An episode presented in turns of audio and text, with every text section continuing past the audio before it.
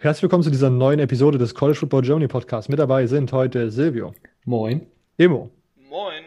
Und ich, Robert. Wir haben wie immer den Rückblick auf den vergangenen Spieltag für euch, wollen dann eure Fragen beantworten, haben dann die Preview des kommenden Spieltags für euch mit Lukas seinen Group of Five Games of the Week und äh, am Ende machen wir wieder unser gutes Pick'em, bei dem ich immer noch vorne liege.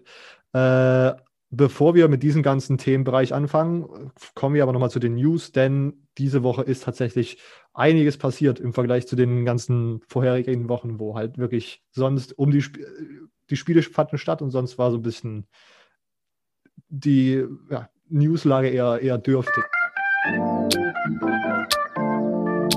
Herzlich willkommen zum College Football Germany Podcast mit Silvio, Immo und Robert. Und jetzt viel Spaß mit dieser Episode.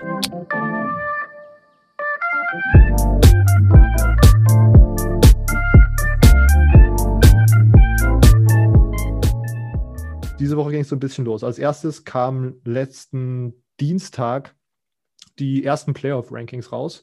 Und das hat tatsächlich für so ein bisschen Furore gesorgt.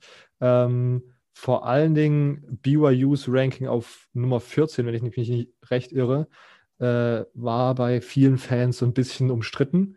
Ähm, keine Ahnung, Silvio, was äh, war, war deine Einschätzung zu dem Playoff-Ranking? Ja, also BYU war auf jeden Fall ein bisschen überraschend. Auch, dass ähm, Northwestern an Nummer 8 gerankt war. Ich meine, für mich war das jetzt gut im Blick, im Rückblick. Aber äh, also Nummer 8 fand ich ein bisschen, na, ein bisschen hoch vielleicht. Also ich habe es dann nicht innerhalb der. Dann Georgia Nummer 9 war eine Frechheit. Also wirklich. Ähm, natürlich, klar, man kann das Argument machen, aber irgendwie eigentlich nicht. Dann ähm, hat es definitiv gezeigt, dass Cincinnati eigentlich kaum eine Chance hat auf die Playoffs, gleich wie BYU. Ähm, BYU, äh, Cincinnati natürlich noch eher, aber keine Ahnung, also wir hatten ja meistens so Cincinnati entweder sogar an fünf oder sechs meistens, manche hatten sogar an vier direkt, äh, dann waren sie, glaube an sieben oder an sechs, ich glaube an sieben waren ich bin mir gar nicht mehr sicher. Das ist schon, ähm, da muss dann schon, weil davor hatten wir, glaube in der Woche, letzte Woche hatten wir, glaube ich, gesagt, dass Cincinnati jetzt eigentlich in der, Posi in der perfekten Position ist, wo, wenn oben Fuck-Ups gibt, dass sie eigentlich irgendwie reinrutschen können. Und an Nummer 7 ist das dann schon ein bisschen schwieriger. Ähm, ich glaube immer noch, dass sie in die Playoffs kommen können. Aber es wird definitiv nicht leichter. Ich bin jetzt mal gespannt, wie es diese Woche aussieht. Ähm, Coastal Carolina war nur auch nur, glaube ich, an 20, wenn ich mich jetzt recht ja, entsinne. Nur 20. Ähm, fand ich auch ein bisschen harsh ein bisschen vielleicht. Wack. Tatsächlich, was ich, was ich äh, ziemlich, was vielleicht auch ein bisschen überraschend war, war, dass sie Iowa State ziemlich, ziemlich hoch hatten. Ich glaube, die waren an 12 oder an 13. 13. Ähm, was vielleicht ein gutes Zeichen ist für alle Big 12-Fans, die ähm, wenn es Big 12 Fans overall gibt, so, die einfach nur die Big 12 feiern, das sind wahrscheinlich armselige Leute. Ähm, die Armen, nee, armselig nicht, das war das falsche Wort, ich habe, ich wollte armen Leute sagen, sorry. Ähm, falls es irgendwelche Big 12 Fans gibt, ich habe jetzt noch nie reine Big 12 Fans gefunden, nur Fans von Teams. Ähm, ja, ich glaube, das war so das, was ich jetzt so noch im Kopf hatte, was ich ziemlich überraschend fand. Immo, deine Reaktion? Du hast gerade schon gesagt, du warst schockiert von Coastal auf 20. Du ich bist hätte ja, ein bisschen höher erwartet, so auf 15 oder so. Hast du sie nicht irgendwie auf 6 erwartet, wenn Cincinnati auf 7 ist? Eigentlich auf 5 dann ja wohl eher. Aber ähm, nee, man muss ja, man muss ja realistisch den Rankings dann folgen. Also in meinem Ranking wären sie auf 5 so, ne? Aber äh, und Cincinnati ganz sicher nicht. Aber äh, ich vergesse mal einzureichen, dementsprechend äh, sage ich dazu mal nichts. Nee, aber ich hätte sie im AP-Poll auf 15 oder so, also sehe ich sie meiner Meinung nach. So, ich verstehe nicht, warum, warum da eine 20 rauskommt. Das ist so ein bisschen. Keine Ahnung, man schiebt da zu viel Power 5 dazwischen dieses Jahr, wenn man sagt, na gut, weißt du, muss. Muss, muss, muss. Aber find, eigentlich könnten sie höher sein. Ja. Ich finde Oklahoma. Sie kriegen jetzt Game Day, College Game Day, hallo? Okay. Ja. Das weiß ich nicht, ob das jetzt unbedingt einen, einen Faktor da irgendwie spielen muss. Ähm, was ich auch interessant finde, war Oklahoma über Iowa State. Da wusste ich auch nicht, ob das so ein Take ist, den man einfach, also das, ich glaube, das habe ich in meiner, in meinen Abstimmungen, in meinen Poll-Einreichungen auch nie so gehabt. ähm, weil ja Iowa State den direkten Vergleich schon gewonnen hat, oder nicht? Gegen, Gegen Oklahoma. Okla Ja. Haben die gegen Oklahoma gewonnen? Oder bin ich da Die gerade? haben gegen Oklahoma State verloren. Ähm, äh, die, ja, doch, die haben gegen Oklahoma gewonnen. In Woche 3 war das, glaube ich. Ja. Ja. Okay, äh, ja. Aber Mhm. ja, die ganze Sache mit dem direkten Vergleich war ja, hatten wir auch das letzte Mal mit, ähm, Das, das eine Mal mit, mit Texas und Oklahoma State. Das ist die Frage, wie hoch du es einreichen. Ich meine, keine Ahnung, wenn das eine Team, jetzt äh, hypothetisch gesagt, das eine Team hat äh, gegen zwei Top 15 Teams gewonnen und das andere Team hat gegen, also beide Teams haben alle Spiele gewonnen. Äh, nee, beide Teams haben eine Niederlage. Das eine Team hat aber im direkten Vergleich gewonnen, hat dafür keine Siege gegen gerankte Teams, aber das andere hat zwei, keine Ahnung, Top 20 Siege oder so. Wie tust du das einordnen? So ein bisschen weird. Also ich weiß aber nicht, wie Hm. direkt man den direkten, wie viel man den direkten Vergleich einberechnen sollte. Ja, gut, aber also, aber keine Ahnung. Ich hatte dann, als zumindest bei mir, äh, ist dann die Überlegung gewesen, wenn ich jetzt hier zwei rekordgleiche Teams habe, die in derselben Conference spielen, dann schaue ich auf den direkten Vergleich. Okay, die haben schon gegeneinander gespielt, das eine Team hat gewonnen, das andere Team verloren. Dann schaue ich auf das, äh, nochmal sicherheitshalber auf das Conference-Ranking und selbst da steht Iowa State ja höher als äh, Oklahoma gerade, deswegen, aber keine Ahnung. Und ob ich, mich- ich hab, bin da jetzt auch niemand, der sich da jetzt über das allererste Playoff-Ranking so aufregt, außer ich glaube BYU oder halt so ein bisschen Bedrohung. Ich habe das Gefühl, dass es da, dass die sehr wenig so Eye-Tests ein, einbeziehen, weil die Art und Weise, also dass BYU einen schlechteren Schedule hat als andere Teams vor ihnen, ist klar und das wussten wir, wissen ja eigentlich alle College Football Fans, die so halbwegs reflektiert da durch die ganze Saison durchgehen. Aber die Art und Weise, wie BYU die Teams geschlagen hat, die, gegen die sie spielen konnten, äh, ist, glaube ich, wenn man sie auf 14 einrankt, irgendwie wenig eingeflossen in diese Bewertung. Und das finde ich ein bisschen enttäuschend. Und ich glaube, das ist es. ist auch eine der Sachen, warum es Group of Five Teams bei diesem Committee immer schwieriger haben werden, weil selbst wenn man dominant seine Spiele äh, besiegt, sagen sie, na gut, aber schaut euch nochmal kurz die Gegner an. Group of. Five. Group of Five oder Independence, was auch immer. Ähm, genau, das ist schwierig. Ja gut, äh, ist natürlich jetzt auch suboptimal, dass wir sozusagen unseren Mittwochsrhythmus haben und dann sozusagen immer nur über die alten College, äh, über die alten Playoff-Rankings sprechen können, weil die neuen dann immer in der Nacht zwischen Aufnahme und Release sozusagen rauskommen. Äh, das war sozusagen unser ein Woche alter Take zu den alten College Playoff-Rankings. Ähm, und in den Top 10 wird sich jetzt einiges drehen. Silvio, dazu kommen wir später nochmal, ne? Yes, Sir. Sonst, nächste News, Sarah Fuller wird die erste Frau, die in einem Power 5 Conference, Power 5 Conference Game mitgespielt hat. Sie ist als Kicker für Vandy eingesprungen. Vandy hat 0 zu irgendwas, 0 zu einer sehr hohen Zahl gegen Missouri verloren. Äh, sie durfte in der zweiten, zu Beginn der zweiten Halbzeit den Squib Kick ausführen. Kommentare dazu? Wir haben ja heiß bei WhatsApp diskutiert. Äh, ich sag mal nicht, was ich gesagt habe. Keine Ahnung. Äh, keine Ahnung. Also, ähm, Immer lässt es gerade sich so anhören, als ob wir irgendeine Verschwörungstheorie selbst aufgestellt Ja, für, haben. nein, selbst für einen Squib Kick fand ich das nicht gut. Okay. Kein Wunder, Also dass er ke- gefeuert ja, wurde, ne? ich weiß nicht. also keine Ahnung, ich, also, keine Ahnung, also äh, mir ist das egal, welches Geschlecht mein Kicker hat, solange die Field Goals reingehen. Naja, unsere Verschwörungstheorie war ja, dass er gefeuert wurde, weil er ein Mädchen spielt. Das, äh, das war deine Verschwörungstheorie, das war nicht unsere Verschwörungstheorie. Lass das nicht so anhören, lass das jetzt nicht so rüberkommen, als hätten wir damit irgendwas zu tun gehabt. Ja. Ich meine, der, der aber- 08-Rekord hat mit der Entlassung auf jeden Fall nichts zu tun, das war nur deswegen. das war nur deswegen.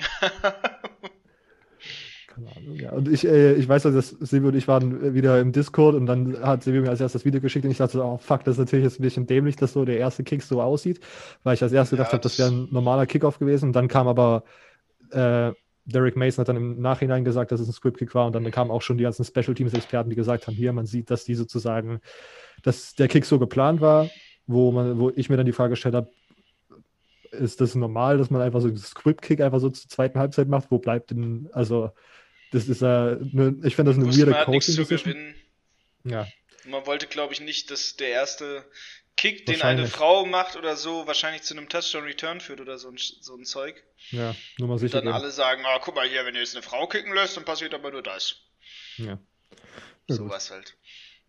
Aber ich fand, keine, ist ein nices Achievement. Ich finde es interessant, dass es, oder äh, erstaunlich, dass es so lange gebraucht hat, bis, weil so eine, ich glaube, es gibt jedes Jahr Teams, die schlechte Kicker haben und ich bin mir relativ sicher, dass, und, und es gibt auch viele Teams, die sozusagen, ja, Frauenfußballteams unterrichten und dass da noch niemand auf die Idee gekommen ist, sozusagen einfach mal, Vanderbilt Äh, hat übrigens kein Herrenfußballteam und deswegen äh, konnten sie da keinen Kicker nehmen.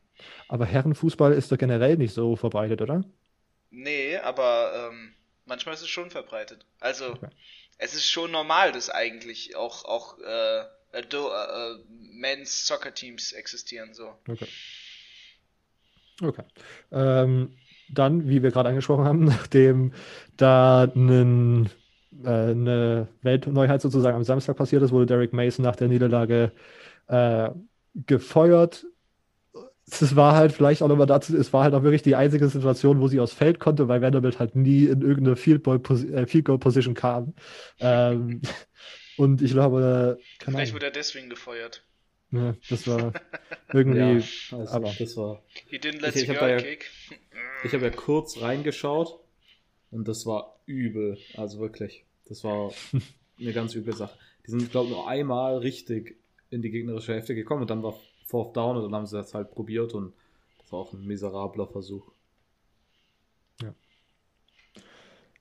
Keine Ahnung, ich, ich glaube, das war, war auch vor der Saison schon klar, dass Derek Mason da auf dem Hot Seat sitzt ähm, und dass man da jetzt diese Saison wirklich so hilflos aussieht. Ich meine, ich habe es jetzt nicht, also ich habe es jetzt eigentlich so, eigentlich hatte ich fast so erwartet, dass das sehr, sehr schwierig wird. Ähm, ich finde Derek Mason immer noch sehr, sehr sympathisch, aber das war irgendwie nichts. Ähm, Immo-Kommentar dazu oder wollen wir weiter? Wir können weiter. Ich glaube, Zwei- Vanderbilt müssen wir uns nicht mit beschäftigen. nicht mehr länger als das, was jetzt schon war. Ähm, zwei hervorzuhebende Opt-outs in den letzten Tagen: LSU Wide Receiver Terrace Marshall und Florida State Cornerback Asante Samuel Jr. Okay, ist, ich glaube, tatsächlich schlecht für beide. Als ich am Anfang der Saison noch ACC, in der ACC vertieft drin war und mir da verschiedene Spiele angeschaut habe, weil es im Moment, in dem Moment noch nichts anderes gab, war Asante Samuel der, der in der LSU, äh, FSU Defense für mich rausgestochen ist. Deswegen würde ich sagen, hart für das FSU-Team. Und LSU Wide Receiver Terrace Marshall, der ist sowieso der beste Spieler in der Offense gewesen dieses Jahr. Ähm, vielleicht will er diese Situation gegen äh, oder de, das, was am Samstag passiert, wenn äh, LSU gegen Alabama spielt, entgehen, weil das könnte sehr, sehr eklig werden. Dazu später mehr. Kommentar dazu. Nope. Silvio? Nope. Nö, kein Kommentar. Ähm, auch dazu kommen wir später. Äh, Indiana hat gegen Maryland gespielt. In dem Spiel hat sich QB Michael Penix verletzt. Da kam jetzt raus, dass er sich einen Kreuzbandriss zugezogen hat und damit die gesamte Saison ausfallen wird. Ist, glaube ich, ziemlich hart für die India das Indiana-Team. Ich meine, sie haben das Spiel dann trotzdem noch gewonnen gegen Maryland. Dazu kann nachher immer ein bisschen mehr erzählen. Aber Penix hat da tatsächlich dieses Jahr ziemlich gut gespielt und ziemlich rasiert. Mal schauen, ob dieser Erfolg, den sie da jetzt bis jetzt hatten, sozusagen noch die letzten Spiele aufrechterhalten werden kann mit, wer kommt da als, als Ersatzquarterback? Ah. Ich glaube, also wenn ich mich, ich weiß das gerade kann ich auswendig, aber ich glaube, die haben diesen Transfer von Utah, Jake Jack Turtle Tut- heißt der. Ja, Jack Tuttle Und, und der war mal, ich glaube sogar ein relativ hoher Quarterback-Recruit. Ich weiß auf jeden Fall, dass er mal bei Elite 11 dabei war. Ja. Ja. Okay. Ähm, und als letztes, Auf jeden Fall die Verletzung übrigens. Ja. Dieser echt, also es sah nicht aus wie eine Verletzung. Das war so ein typisches, ich lauf raus und reiß mir das Band. ei, Ja, un, ungünstig. So ein richtig dummes Ding halt. Ist wirklich richtig schade für Indiana eigentlich. Ähm, Mhm. Mal schauen. Äh, und als letztes Georgia Quarterback Duan Mathis geht ins Transfer Portal, nachdem er die Saison gestartet hat, dann für den Postman oder den Mailman gebencht wurde. Der Mailman dann gebencht wurde, als JT Daniels einsatzfähig war und JT Daniels spielt gerade ziemlich gut. Also ist er gerade wieder als Third String irgendwie auf dem Roster. Äh, ich hoffe, dass er irgendwo noch eine andere Spielstation findet. Ich glaube, Quarter Georgia hat generell einen sehr talentierten Quarterback-Room. Und wenn er da eine richtige Situation findet, kann ich mir vorstellen, dass das was wird. Aber um ehrlich zu sein, die ersten Spiele oder besser gesagt, das, was ich diese Saison gesehen habe, das war das Spiel gegen Arkansas und das war das Spiel gegen Florida, wo er dann kurz drin war, das sah jetzt nicht wirklich super vielversprechend aus, dass er irgendwo direkt Starter wird. Mal schauen, wie sich das entwickelt. Keine Kommentare dazu mehr, dann könnten wir weitergehen. Hometown Kid, vielleicht kommt er ja zu Michigan State. Ja, ich glaube, ihr braucht da eher Hilfe. Ja, wer hat mal im Recruiting, ich habe schnell reingelunzt, da hat er zu Michigan State tendiert. Okay. Maybe, maybe. Okay, ähm, dann darf Immo heute mit seinem ersten Spiel anfangen, was er übers Wochenende geschaut hat. Ähm, ich fange mal an mit Maryland, Indiana, um da die, die Spannung rauszunehmen aus dem absolut langweiligsten Spiel der Woche. Ähm, meiner Meinung nach, nur ich weiß, es gab andere Spiele, die waren aus Sicht von anderen Leuten viel langweiliger, wenn man nicht Fan dieser besagten Teams ist. Ähm, Maryland, Indiana, ich muss sagen, ich will gar nicht viel erzählen, weil ich das Spiel echt scheiße fand. Ich fand es echt hardcore langweilig. Also ich habe das mit meinem Bruder zusammen geguckt und wir saßen die ganze Zeit auf dem Sofa und haben uns gedacht, hm, spielen wir jetzt Men oder nicht? Weil einfach das Spiel, es, es war einfach richtig hart zu gucken. So, ich war halt noch gerade zu dem Moment bei meinen Eltern und dann habe ich meinen Bruder halt besucht. Dann haben wir da halt bei ihm auf der Couch rumgesessen, die ganze Zeit dran geguckt und halt, äh, oh nee, also wirklich das Spiel, auch die Panics-Verletzung, weißt du, er, er läuft da einfach raus so zum Touchdown und dann so dieses typische so, oh, ich jogg mal raus und dann setze ich mit dem einen Fuß ein bisschen zu dolle auf, auf einmal reißt das Band, er liegt an der Seite, oh, es tut alles so weh. Und bis dahin, also bis zu der Verletzung, sage ich mal, ähm, ja, war es auch sowieso schon langweilig. Also dann kam nur so eher so Rushing-Touchdowns dann, ne, die ganze Zeit Stevie Scott. Oh, es war, es war richtig hart anzusehen auch vorm Spiel wurde ja, wurde ja Taulia absolut hochgehypt und dann kam so ein typischer Run-Artikel, ist ja besser als sein Bruder. Gab es vorm Spieltag. Sehr gut. Ey, und wirklich, die, als hätten sie ihn gejinxt, so, ne? Als hätten sie ihn wirklich gejinxt, dass genau dann, dadurch, dass der Artikel kam, er so eine, so eine Performance hinlegt, wo du echt einschlafen konntest. Also das, das QB-Rating von ihm spricht für sich, die drei Interceptions sprechen dafür, die er reingeknallt hat da. Oh, das war so ein richtiges Maryland-Spiel entweder spielen die, spielen die gut oder du, du hast gar keinen Bock, das dir anzugucken. Und genauso hat es sich angefühlt. Also es war echt. Boah, Halleluja, Leute. Guckt euch niemals diese Wiederholung dazu an. Ich verstehe nicht, warum das Team 2-2 steht. Ich, ja, ich, ja ja, keine Ahnung. Aber also ich meine, das, was bis davor passiert ist, war ja schon ziemlich krass eigentlich. Ja. Im Grunde so wie letzte Saison, wo man dachte, oh shit, was passiert hier? Und wir das dachten, echt, oh das Gott. Das war echt eine Wiederholung von letzter Saison. Ja. Na gut, mal schauen, ob sich das verbessert. Aber für ja. Indiana ein weiterer wichtiger Sieg in der Big Ten East. Ähm, da könnte sich ja hinten raus dann, die sind in der East, ja, mhm. äh, die noch ein bisschen was machen, weil Ohio State gerade mit Covid-Problemen und wie es gibt ja diese eine Regel, man darf, glaube ich, drei Spiele, wenn man drei Spiele nicht gespielt hat, ist man nicht mehr fürs Big Ten Championship Game zugelassen. Ja. Und wenn da sozusagen noch ein paar Steine, was weiß ich, wie fallen, ist dieser Win dann vielleicht im Nachhinein doch ganz wichtig. Auf jeden Fall. Ähm, Silvio, Kommentare dazu oder nächstes Spiel? Äh, nee, gerne nächstes Spiel. Dann darfst du dein nächstes Spiel machen. Ach so, okay, ja. Ähm, wo fange ich an? Äh, fangen wir mal am Freitag an. Wir hatten ja dank Thanksgiving äh, schon einige Spiele auch am Freitag. Ziemlich gute Spiele am Freitag sogar. Sehr, sehr gute Spiele eigentlich. Wir hatten um 18 Uhr das Texas-Spiel, über das ich jetzt gleich kurz reden will. Und dann um 21.30 Uhr Notre Dame gegen North Carolina, was ein nices Spiel war. Und dann nochmal, oder? Oregon, Oregon State abends, nachts. Ja. Okay. Ähm, dann fange ich jetzt mal mit Texas an. Ich weiß, dass Robert das Spiel auch geschaut hat. Ähm, deshalb werde ich einfach so ein paar Sachen sagen und Robert kann dann ähm, mich ergänzen. Ähm, Iowa State, ja, gewonnen 23 zu 20, sollte jetzt eigentlich relativ sicher im Big 12 Championship Games stehen. Ähm.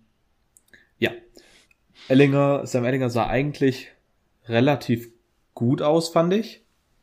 Ähm, es werden halt diese zwei Aktionen, die schief gelaufen sind, werden das Ganze, seine gu eigentlich gute Leistung halt so ein bisschen ja, überdecken. Ich meine, das war dieser Sack ganz am Ende. Und dann gab es noch die eine Aktion, ich glaube, das war so in der, innerhalb von der 15 von Iowa State, und dann Fourth Down und ich glaube, es war ein Quarterback-Keeper und es ging halt einfach nach hinten los. Ähm, ja, Iowa State war vor allem zu Beginn sehr, sehr schlecht in der Red Zone. Ähm, ich glaube, die ersten drei Drives, in denen man innerhalb von die, von den, ich glaube, von der 30 oder der 40 gekommen ist von Texas, hat man jeweils nur, also insgesamt nur neun Punkte geholt, was schlecht ist für ein Team, das eigentlich in der Red Zone relativ stark war bisher. Was mich sehr überrascht hat. Ähm, Grund dafür war unter anderem auch, dass die Texas Run Defense ähm, Priest Hall ziemlich gut stoppen konnte. Vor allem die Linebacker waren da relativ überzeugend. Auf Seiten von Texas wollte ich eigentlich nur noch sagen, dass äh, Bichon Robinson mir sehr, sehr gut gefallen hat. Ähm, hatte über 100 Rushing Yards, ähm, zeigt definitiv, dass er sein Potenzial ausnutzen kann. Da bin ich sehr, sehr gespannt, was er in den kommenden Jahren auch reißen kann. Und dann die Sam Ellinger Brandon Eagles Connection ist Elite, ähm, hat mir auch sehr, sehr gut gefallen. Ähm, ja, soweit, Robert. Hatte Bijan Robinson wirklich über 100 Rushing Yards? Ich glaube schon, ja. Ich guck mal. Okay. Ähm, sonst, ich glaube, was ich noch anmerken müsste, ist diese Red Zone-Schwäche, die hat sich gefühlt äh, nicht nur auf das Anfang des Spiels gezogen, sondern eigentlich permanent bis dann zum letzten Touchdown, ähm, wo das sozusagen dann so ein bisschen durchbrochen wurde, hatte ich das Gefühl. Ähm, ich fand es interessant, dass Texas ähm, das ganze Laufspiel von Iowa State so stoppen konnte, wie sie das gemacht haben. Und dass Iowa State dann trotzdem sozusagen einfach Plan B gesagt hat, okay, wir passen jetzt einfach. Und sie hatten jetzt ihr erst in der Saison zweites 300 Yards plus Passing Game.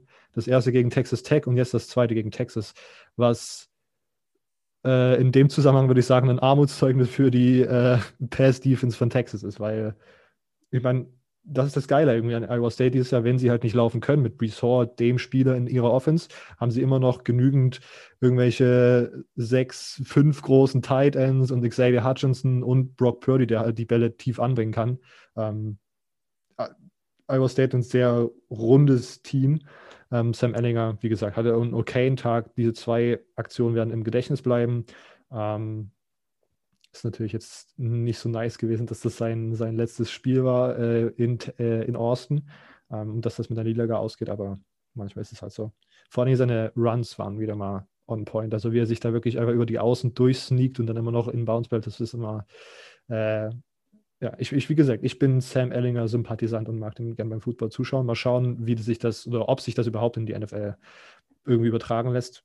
Da würde ich dann wahrscheinlich meine Zweifel dran haben, aber wir werden sehen. Hast du gefunden? Ja, das war ein Fehler von mir. Ich hatte irgendwie in den Rushing Stats von dem West Virginia Game geschaut. Aber er hatte jetzt trotzdem in den letzten drei Spielen, glaube ich, jeweils immer über 50 Rushing Yards. Und das natürlich auch, man muss man auch anerkennen, hinter einem Quarterback, der selber eigentlich immer der Leading ja. Rusher ist. Genau. Deshalb ja. Und ich würde auch sagen, Bijan Robinson hat mir auch, auch wenn das keine 50, äh, 100 Rushing Yards waren, sondern nur so 54 oder so, aber das war, also da sieht man auf jeden Fall, der Junge hat Potenzial und da werden sich die Texas-Fans noch einige Jahre dran erfreuen können, weil ja, wie gesagt, er aus dieser Recruiting-Class kam, also True Freshman ist. Okay, ähm, dann, wenn Immo dazu keinen Kommentar hat, mache ich dann einfach, wir machen hier den Thanksgiving-Sack erstmal so halbwegs zu. UNC Notre Dame habe ich auch nur ganz kurze Kommentare zu. Silvio darf dann ergänzen. Ähm, das erste Quarter ging eigentlich so ein bisschen los und man denkt so, oh shit, das wird jetzt ein Shootout. UNC's Offense, wie gesagt, ist absolut on fire die letzten Tage. Ähm, Notre Dame's Defense sah da tatsächlich in, dem ersten, in den ersten Drives nicht so mega gut aus. Dann kommen da aber so ein paar Adjustments und Notre Dame's Defense zeigt einfach, was sie dieses Jahr das ganze Zeit, die ganze Zeit gezeigt hat, nämlich, dass sie einfach komplett dominant aufspielen können. Ähm, ich bin so fasziniert von was, was da in dieser Defense absolut abgeht. Ich habe jetzt mal, ich bin jetzt diese Woche, diese Woche so ein bisschen in Advanced Stats reingetaucht und ich habe eigentlich den Wunsch, dass wir das auch mal vielleicht noch mal mit einem Experten irgendwie so besprechen, weil ich halt eigentlich so, sonst keinen Plan davon habe, aber ich habe was Interessantes gefunden. Ähm, Success Rate im Football. Ähm, sagt dir, wie effizient die Plays waren, die du gecallt hast. Ähm, als Erfolg, als Success wird sozusagen definiert, dass man 50 Yards der Yards to Gain äh, beim First Down, 70 beim Second Down und 100% bei Third oder Fourth Down macht. wenn man sozusagen auf das Gesamtding schaut, ist eine 40% Success Rate der Durchschnitt. Äh, UNC's Offense hat im ersten Quarter eine 47% Success Rate, was halt überdurchschnittlich ist. Und in zwei, im zweiten und dritten und vierten Quarter 27%, 18% und 14%. Also die Adjustments von äh, Clark Lee, dem äh, Defensive Coordinator von Notre Dame, sind wirklich absolut krank gewesen. Was mir vor allen Dingen aufgefallen ist, ist halt, dass er mit seinen Linebackern super produktive und super nützliche Blitze einfach gecallt hat, die das äh, Running Back Duo bei UNC, was ja die letzten Spiele super krank am Start war, sehr eingeschränkt hat in ihrer Funktion da bei diesen Drives und ähm, dann Sam Howell noch unter Druck gesetzt haben. Also das war wirklich eine Machtdemonstration von Notre Dame's Defense und ich bin, ich wünsche mir, bin jetzt mittlerweile an einem Punkt angelangt, wo ich mir wünsche, dass Notre Dame in die Playoffs kommt, weil ich sehen möchte, wie diese Defense gegen die Top 3 äh, oder die, ja, die Top 3 anderen Teams aussieht, die da in den Playoffs stehen. Silvio. Ähm, ich glaube da tatsächlich, dass mittlerweile Notre Dame relativ sicher für die Playoffs sein sollte, sogar wenn sie jetzt natürlich gegen Wake Forest und Syracuse, glaube ich, was ich mal erwarte, jetzt äh, gewinnt. Ähm, aber da, da, das darf man natürlich nicht zu, zu früh bestätigen. Ja. Sonst geht es immer nach hinten los. Vor allem, wenn eins von den Spielen vielleicht noch bei RAN gezeigt wird, wer weiß. ähm, oh, oh. Jetzt beschwer das nicht. Vielleicht kurz meine Begründung. Man, wenn man undefeated geht, dann spielt man im ähm, ACC Championship Game gegen Clemson. Selbst wenn man da verliert und jetzt nicht überkrass verliert, dann muss das College Football Komitee sich entscheiden, nehmen sie Clemson oder Notre Dame. Sage ich jetzt mal, dass nicht beide kommen. Clemson dadurch, hat dass Clem genau und dadurch, dass Clemson jetzt so viele Spiele verpasst hat, würde ich halt eher mit äh, Notre Dame gehen.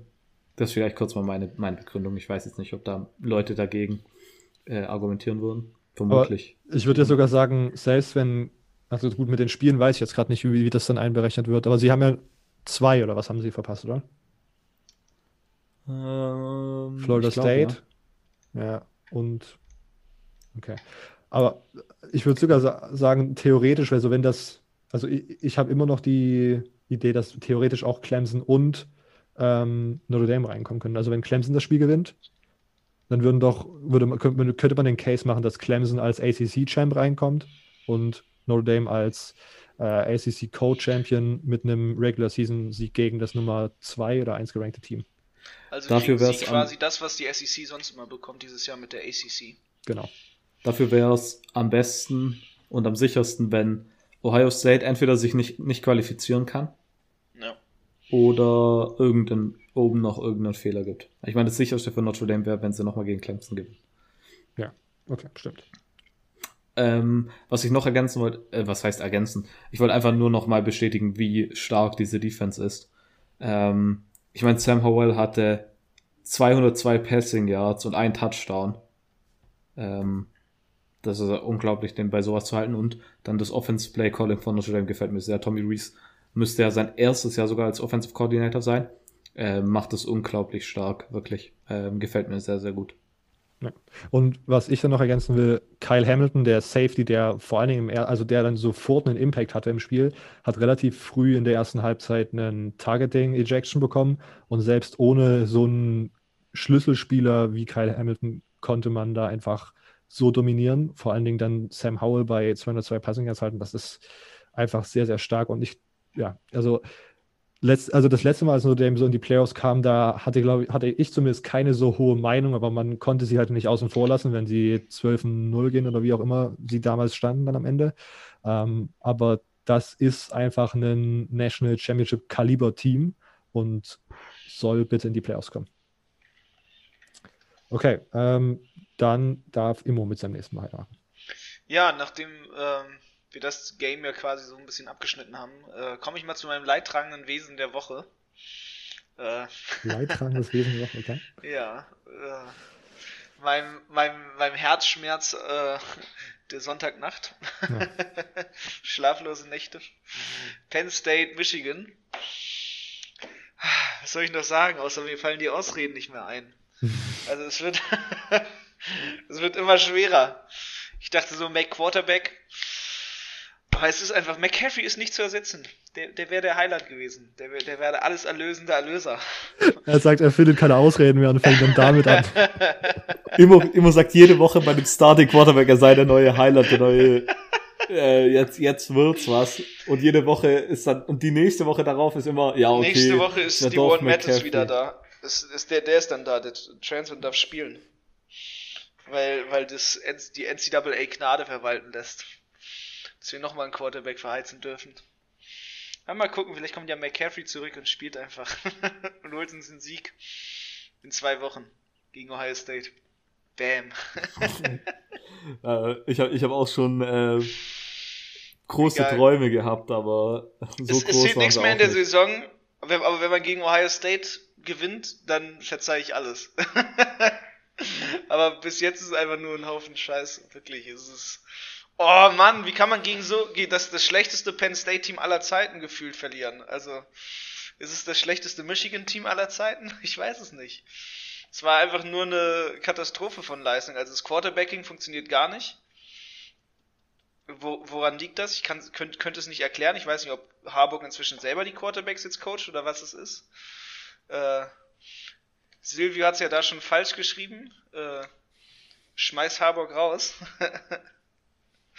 äh, Nee, nee, das muss schon Ken Harbour. Das schon richtig. Eieiei, das, also ich sag mal so, man hat immer noch gute Running Backs, aber der Rest, der Rest sind einfach nur Running Gags. So und ähm, Äh, äh, Läss, lässiges Wortspiel. Lässiges lässiges Wortspiel. und Penn State, keine Ahnung. So. Auf einmal können sie wieder gut spielen, das ist doch lächerlich, wirklich. Als hätten sie sich nur aufbewahrt. So. Das soll mich alle, weil das, das Jahr ist schon schlimm und dann möchte man mich noch mehr ärgern in einem schlimmen Jahr. Wie wäre es, wenn ich dir sag, dass Penn State nicht wirklich gut gespielt hat, sondern ihr beide einfach nur Kacke wart? Und Nein, nein. Michigan war halt noch mal ein bisschen beschissener. Das ist ja ein schlechter Witz. James Franklin hat einfach nur sich äh, endlich erholt von Corona, wovon er nichts wusste. Und deswegen war Penn State schlecht.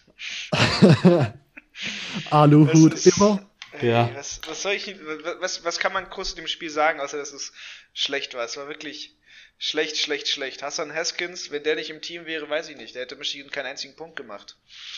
Ähm, vielleicht doch extra Punkt. per Field Goal. Also, Mann, nee, äh, was soll ich noch groß sagen? Man fummelt, man fängt die Bälle nicht, die man fangen muss, die Receiver sind blöd, die Quarterbacks sind blöd. Das, die Defense brauchen wir gar nicht drüber reden. Das ist nicht gut, was man da macht. Man bekommt es nicht hin, Leute zu tackeln.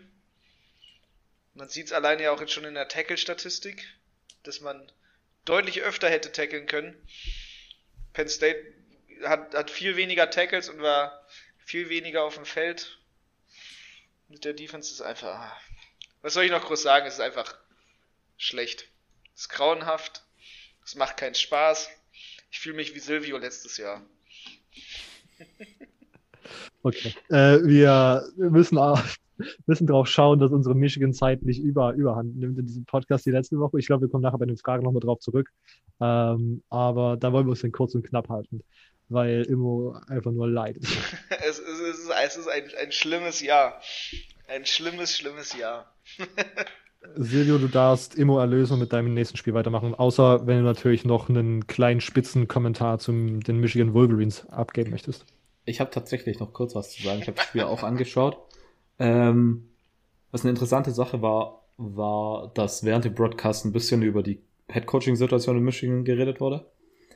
Und es wurde definitiv ein guter Punkt gemacht. Und zwar, dass man nicht ins kommende Jahr gehen kann mit einer Zukunft an Quarter äh, beim Headcoach, die ungewiss ist. Ich meine, Harbors Vertrag läuft aus.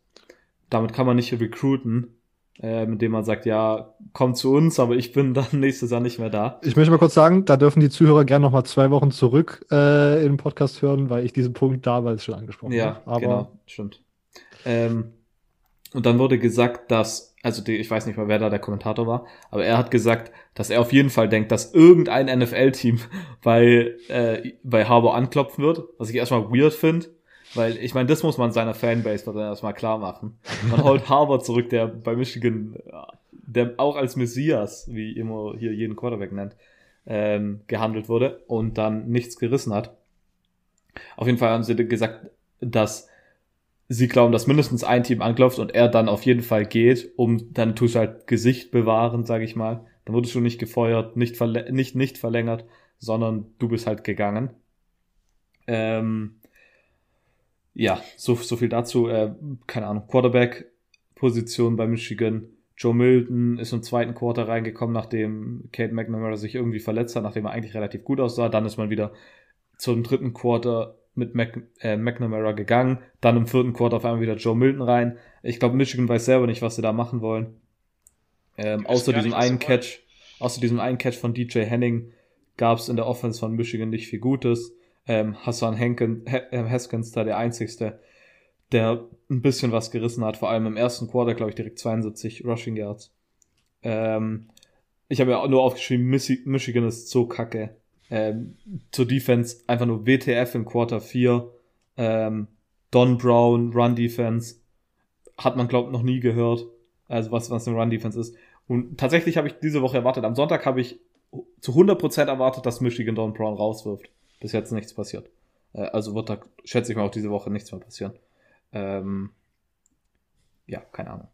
Okay, dann gehen wir doch zu den freudigeren Sachen äh, und gehen zu hey. Michigan State, Northwestern.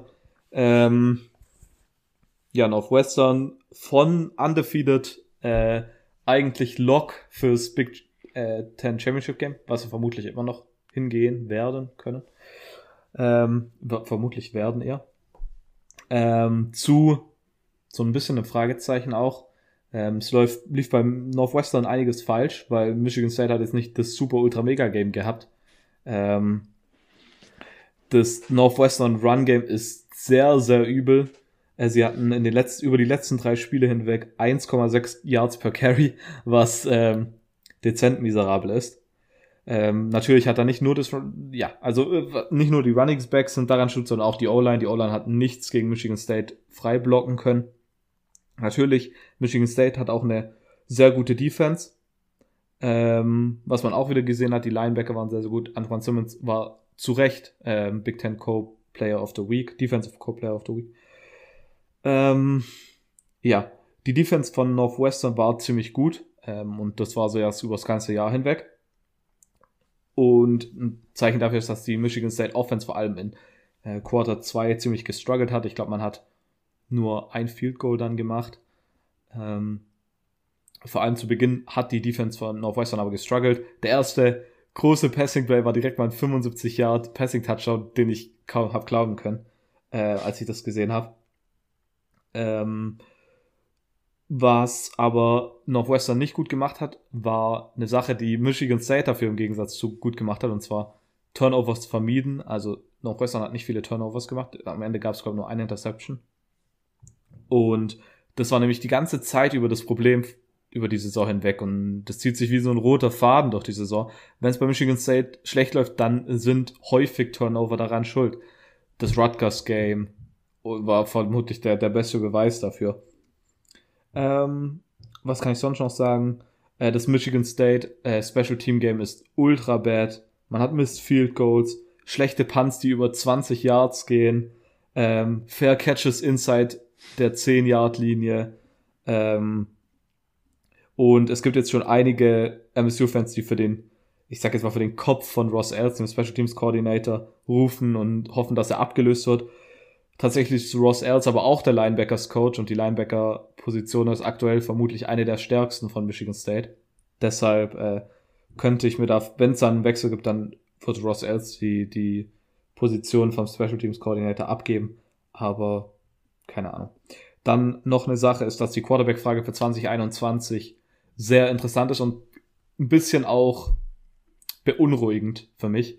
Rocky Lombardi spielt nicht wirklich gut. Ähm, und man weiß, dass Rocky Lombardi nächstes Jahr nicht da sein wird. Und trotzdem lässt man ihn spielen. Und man hat aber Peyton Thorne das eine Mal spielen lassen, aber irgendwie habe ich mir erwartet, dass man wenigstens Peyton Thorne oder Theo Day zumindest ein bisschen mehr Spielzeit gibt, weil einer von den beiden oder Kim äh, wird vermutlich im Jahr 2021, also nächstes Jahr, übernehmen müssen und dass man da keinen von denen irgendwie das Vertrauen gibt, ist ein bisschen beunruhigend. Kann natürlich sein, Hampton Fay kommt nächstes Jahr rein als True Freshman. Vielleicht will man ihn direkt reinwerfen. Könnte ich mir vorstellen. Äh, dann halt direkt, aber ich weiß auch nicht, ob das so optimal ist. Also kann es durchaus sein, dass die Lösung von außerhalb kommt. Ähm, Quin äh, Quincy Patterson von Virginia Tech hat gestern bekannt gegeben, dass er transfert. Ähm, Wäre interessant, eine interessante Option. Ähm, allgemein Transfer Quarterbacks könnten da durchaus nächstes Jahr eine Rolle spielen bei Michigan State. Ähm, ja, ich meine, zwei Top 15 Siege in einem Rebuilding Year sind definitiv nicht das Schlechteste, kann ich mal sagen. Also. Auch zu dem, auch zu der Situation gibt es nachher noch ein paar kleine Fragen, aber bevor wir dazu kommen, mache ich noch schnell weiter. Ich glaube, ich mache jetzt schnell zwei Spiele, damit wir da zügig durchkommen. Ähm, als erstes zu Florida, Kentucky. Florida 34, Kentucky 10. Ähm, es war einfach eine dominante Performance. Man startet wieder langsam ins Spiel rein und man startet zäh, aber das war so ein bisschen zu erwarten, wenn man drauf schaut, wie Kentucky Defense spielt. Ähm, nämlich sehr gut. Man geht in die Halbzeit mit nur 14 zu 10, aber wie ihr am Ende dann des Scores seht, waren das die einzigen Punkte, die Kentucky scoren konnte in dem gesamten Spiel. Ähm, die Defense in der zweiten Halbzeit mit extrem starken Adjustments. Man tackelt besser, man fängt äh, vier Interception. Terry Wilson performt einfach nicht, nicht gut. Dann kommt Joey, Joey Gatewood rein als, als Second String QB, wirft in seinem ersten Pass eine Interception. Ähm, das war eine durchweg dominante Performance von Florida, von Floridas Offense, wie das schon immer so ein bisschen gewohnt war. Ähm, da wieder hervorzuheben, Kyle Pitts, der jetzt von seiner Concussion zurückkam, ähm, hatte five, fünf Receptions für 99 Yards und drei Touchdowns. Absoluter absoluter Playmaker und defensiv war es halt auch eine überraschend gute Performance. Also Kentucky ist ein Running-Team, ist ein Team, was den Ball läuft, um möglichst wenig Fehler zu machen. Und wenn man da sozusagen, man, ich meine, im Grunde weiß man, was kommt. Und dass man das diesmal so gut stoppen konnte, unerwartet gut stoppen konnte, das hat mich tatsächlich so ein bisschen positiv gestimmt und hat mir so ein bisschen Hoffnung gegeben, dass das vielleicht ein nicht Kentucky-spezielles Phänomen war, sondern dass man das als gesamten Trend so ein bisschen mitnehmen kann. Mal schauen, wie das passiert. Äh, ja, sonst, ich bin all around zufrieden nach dem Kentucky-Spiel, weil das sonst immer Spiele waren, wo es knapp und äh, erhöhten Blutdruck bei mir gab in den letzten Jahren. Und Silvio, du hast noch eins, oder? Ähm, ja, ich habe noch den, das Spiel, wo wir zusammen geschaut haben. Ja, ähm, dann und Immo ist durch, stimmt's? Ich bin durch. Dann mache ich noch schnell Auburn gegen Alabama auch hier von der einen dominanten Performance zur anderen. Ähm, äh, es startet auch hier wieder sehr langsam. Beide Defenses dominieren. Äh, man geht in die Halbzeit mit 21 zu 6, wo sich Auburn tatsächlich, glaube ich, darüber freuen könnte, dass man das so irgendwie zusammengehalten hat. Ja, ob dann die zweite Halbzeit nur sieben Punkte für Auburn und nochmal 21 für Alabama, da ist es dann alles so ein bisschen auseinandergebrochen. Devontae Smith, Mac Jones und Najee Harrison, wenn sie zu dritt gesund sind, einfach für die meisten Defenses einfach zu viel. Da kann keiner was machen. Ich habe das, also Mac Jones, was der auch. Ich, es gibt verschiedene Meinungen dazu im Twitterverse, habe ich gelesen. Aber, und es ist, glaube ich, recht offensichtlich, dass er nicht der beste Spieler in der Offense ist. Aber was er da für Würfe manchmal anbringt, ich habe auf meinem Twitter-Account so ein Video gepostet, wo es so, eine, so ein Corner-Route in die Endzone war. Das war wirklich einfach ab und zu wirklich perfektes Ballplacement, was er da hat. Und das ist ziemlich also ja, ziemlich nice. Sonst in der Alabama Defense haben mir Freshman DBs Brian Branch und vor allem Mo Malachi Moore äh, Spaß gemacht. Also beides Cornerbacks, die einfach absolute dominante Performances hatten. Alabama konnte das Run-Game, ja, die große Stärke Auburn's Offense neutralisieren. Man hat dann dazu, man musste dann, hat dann Auburn dazu gezwungen zu passen. Und dann hat man den Bo Nix-Faktor, der hat, glaube ich, auch jetzt nicht unbedingt einen ja, der hatte, wie gesagt, kein krankes Spiel, hatte auch zwei Interception. Ähm, wurde, äh, Alabama wurde manchmal von so ein paar Play-Action-Passes aufgefressen, wo die Kommentatoren auch gemeint haben, das sind ähnliche Spielzüge wie Ole Miss, die angewandt hat. Ole Miss war ja das einzige Spiel, wo Alabama so ein bisschen gestruggelt hat diese Saison oder wo es nicht drei Scores Unterschied gab. Ähm, ja, Anthony Schwartz war der beste Receiver auf Auburn's Seite. Der wurde in verschiedenen kreativen Sets eingesetzt. Als Rusher, als Endaround-Guy, als, was weiß ich, Screenman, als äh, irgendwie Slants über die Mitte. Anthony Schwartz ist auch derjenige, wo jedes Mal gesagt wird, dass er einer der schnellsten äh, Spieler im College Football ist, weil er irgendwann mal in der Highschool so einen ab, komplett absurden Sprint, äh, 100-Meter-Sprint gelaufen ist. Ähm, ja, und sonst Bonix, wie gesagt, mit zwei Interception. Ähm, hat ein paar interessante Läufe, die da einiges gerettet haben in manchen Situationen. Und ja, sonst, es, es war einfach dominant von Bama und es ist einfach für mich über, also ich hatte Oberon plus 24, was am Ende nicht gekommen ist, was mich halt so ein bisschen angepisst hat, weil ich ein bisschen auf die Ironbone Magic gehofft habe, dass da einfach irgendwas Absurdes passiert, aber am Ende hat einfach Bama in den letzten drei Minuten ihren Backup-Quarterback drauf, Bryce Young. Und ich glaube, das ist ein ultimativer Flex, das einfach im Ironbone machen zu können. Und ja, Auburn, weiß ich nicht. Ich bin, die haben jetzt diese Woche ein wichtiges Spiel, dazu dann später mehr, aber Auburn ist durch. Okay, Ergänzung dazu, Silvio, Immo, sonst darf Silvio anfangen mit dem letzten. Also ich habe nichts. Ich habe auch nichts. Okay, gut. Dann würde ich mit äh, dem Eckball anfangen. Ähm, ich weiß, dass Robert zum Eckball viele, viele Meinungen hat. Deshalb versuche ich mich kurz zu halten und werde die Bühne nachher einfach Robert überlassen. So viele Meinungen habe ich jetzt auch nicht. Ähm, okay, weird. Ähm, die Ole Miss Pass Defense ist abgefahren schlecht. Ähm, bisher dachte ich immer nur, dass die eine schlechte Run Defense haben, aber das war unmenschlich.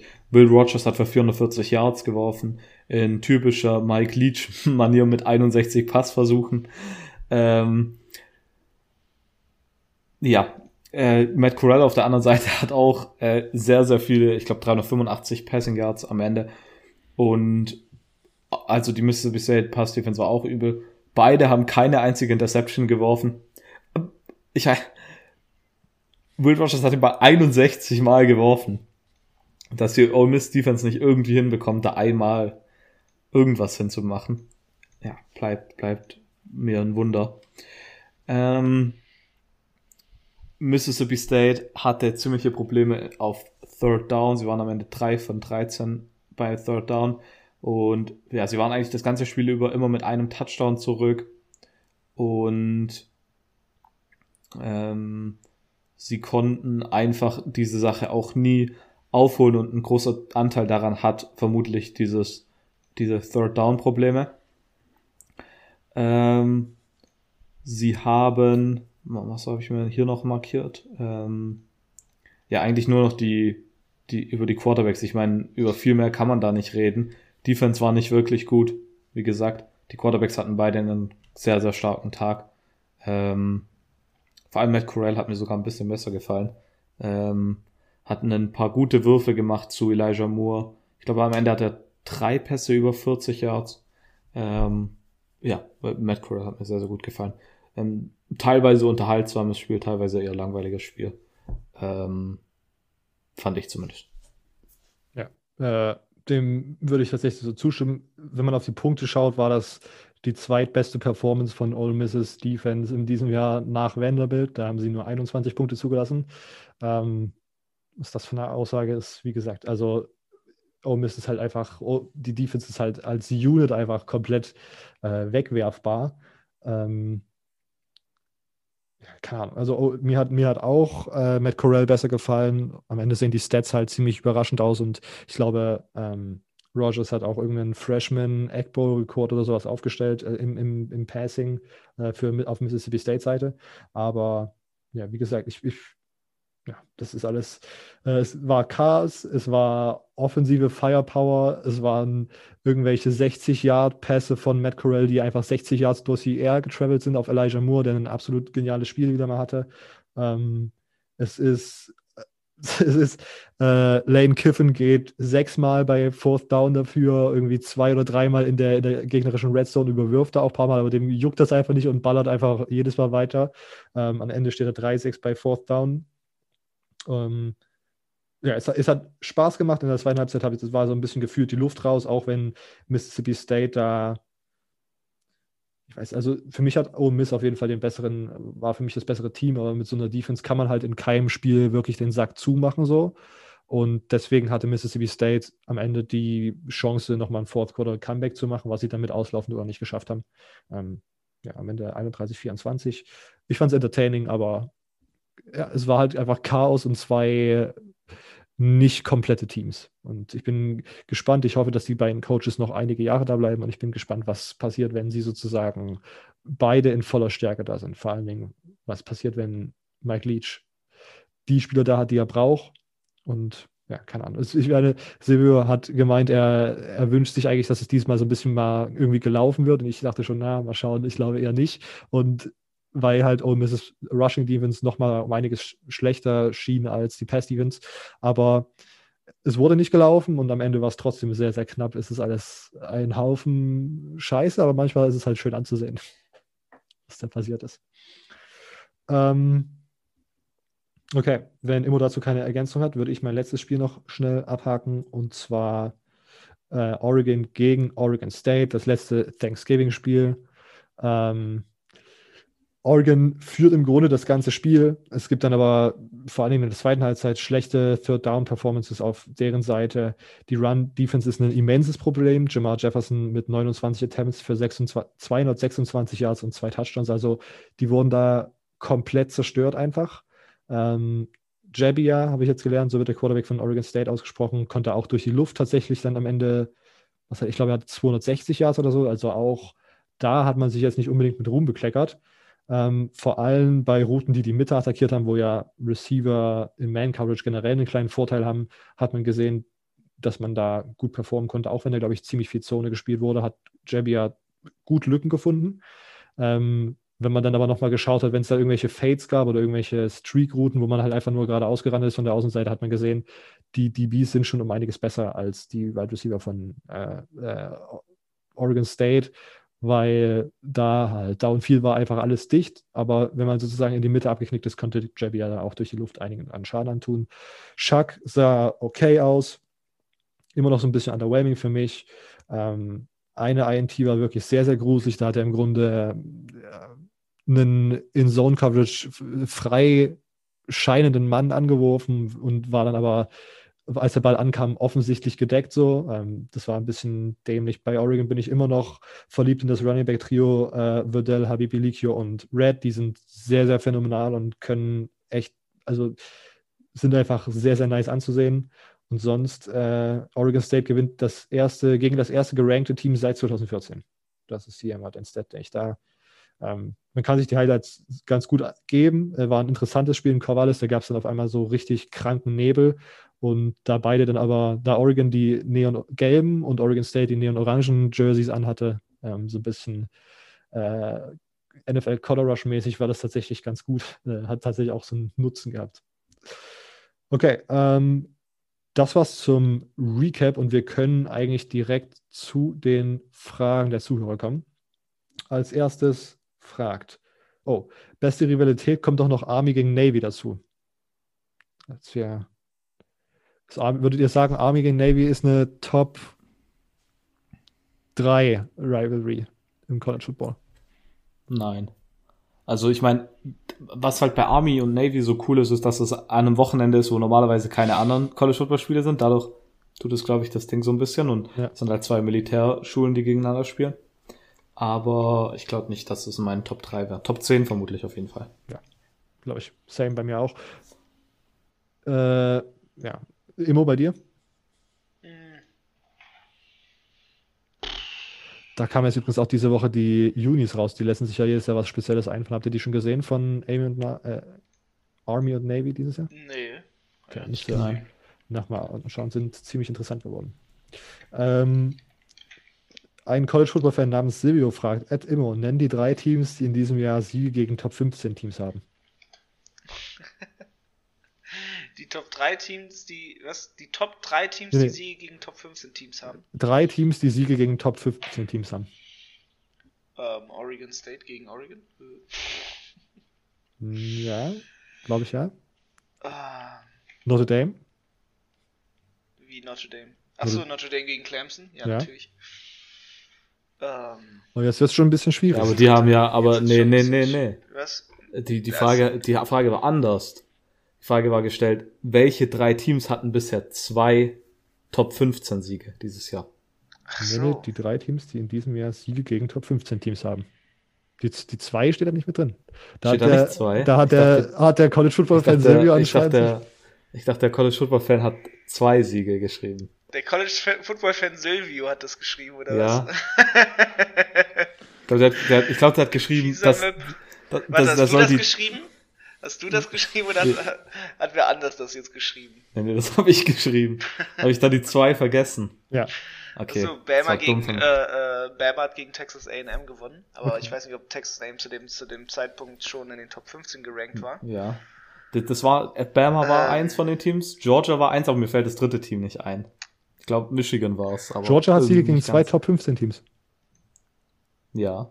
Das kann gut sein. Ähm, ansonsten Kansas State, Oklahoma, ne?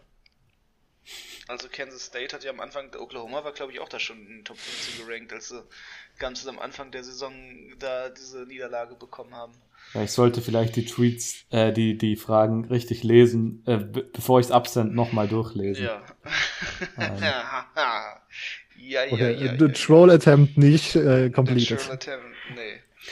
Georgia hatte gegen Auburn und gegen Tennessee gewonnen. Tennessee war damals noch Nummer 14. Das habe ich mir gerade gedacht, dass das einer der, der war. Okay, ähm, Tim fragt, wie gefährdet ist das Big Ten-Finale für OSU, wenn sie ohne auch kein Playoff-Kandidat mehr sind?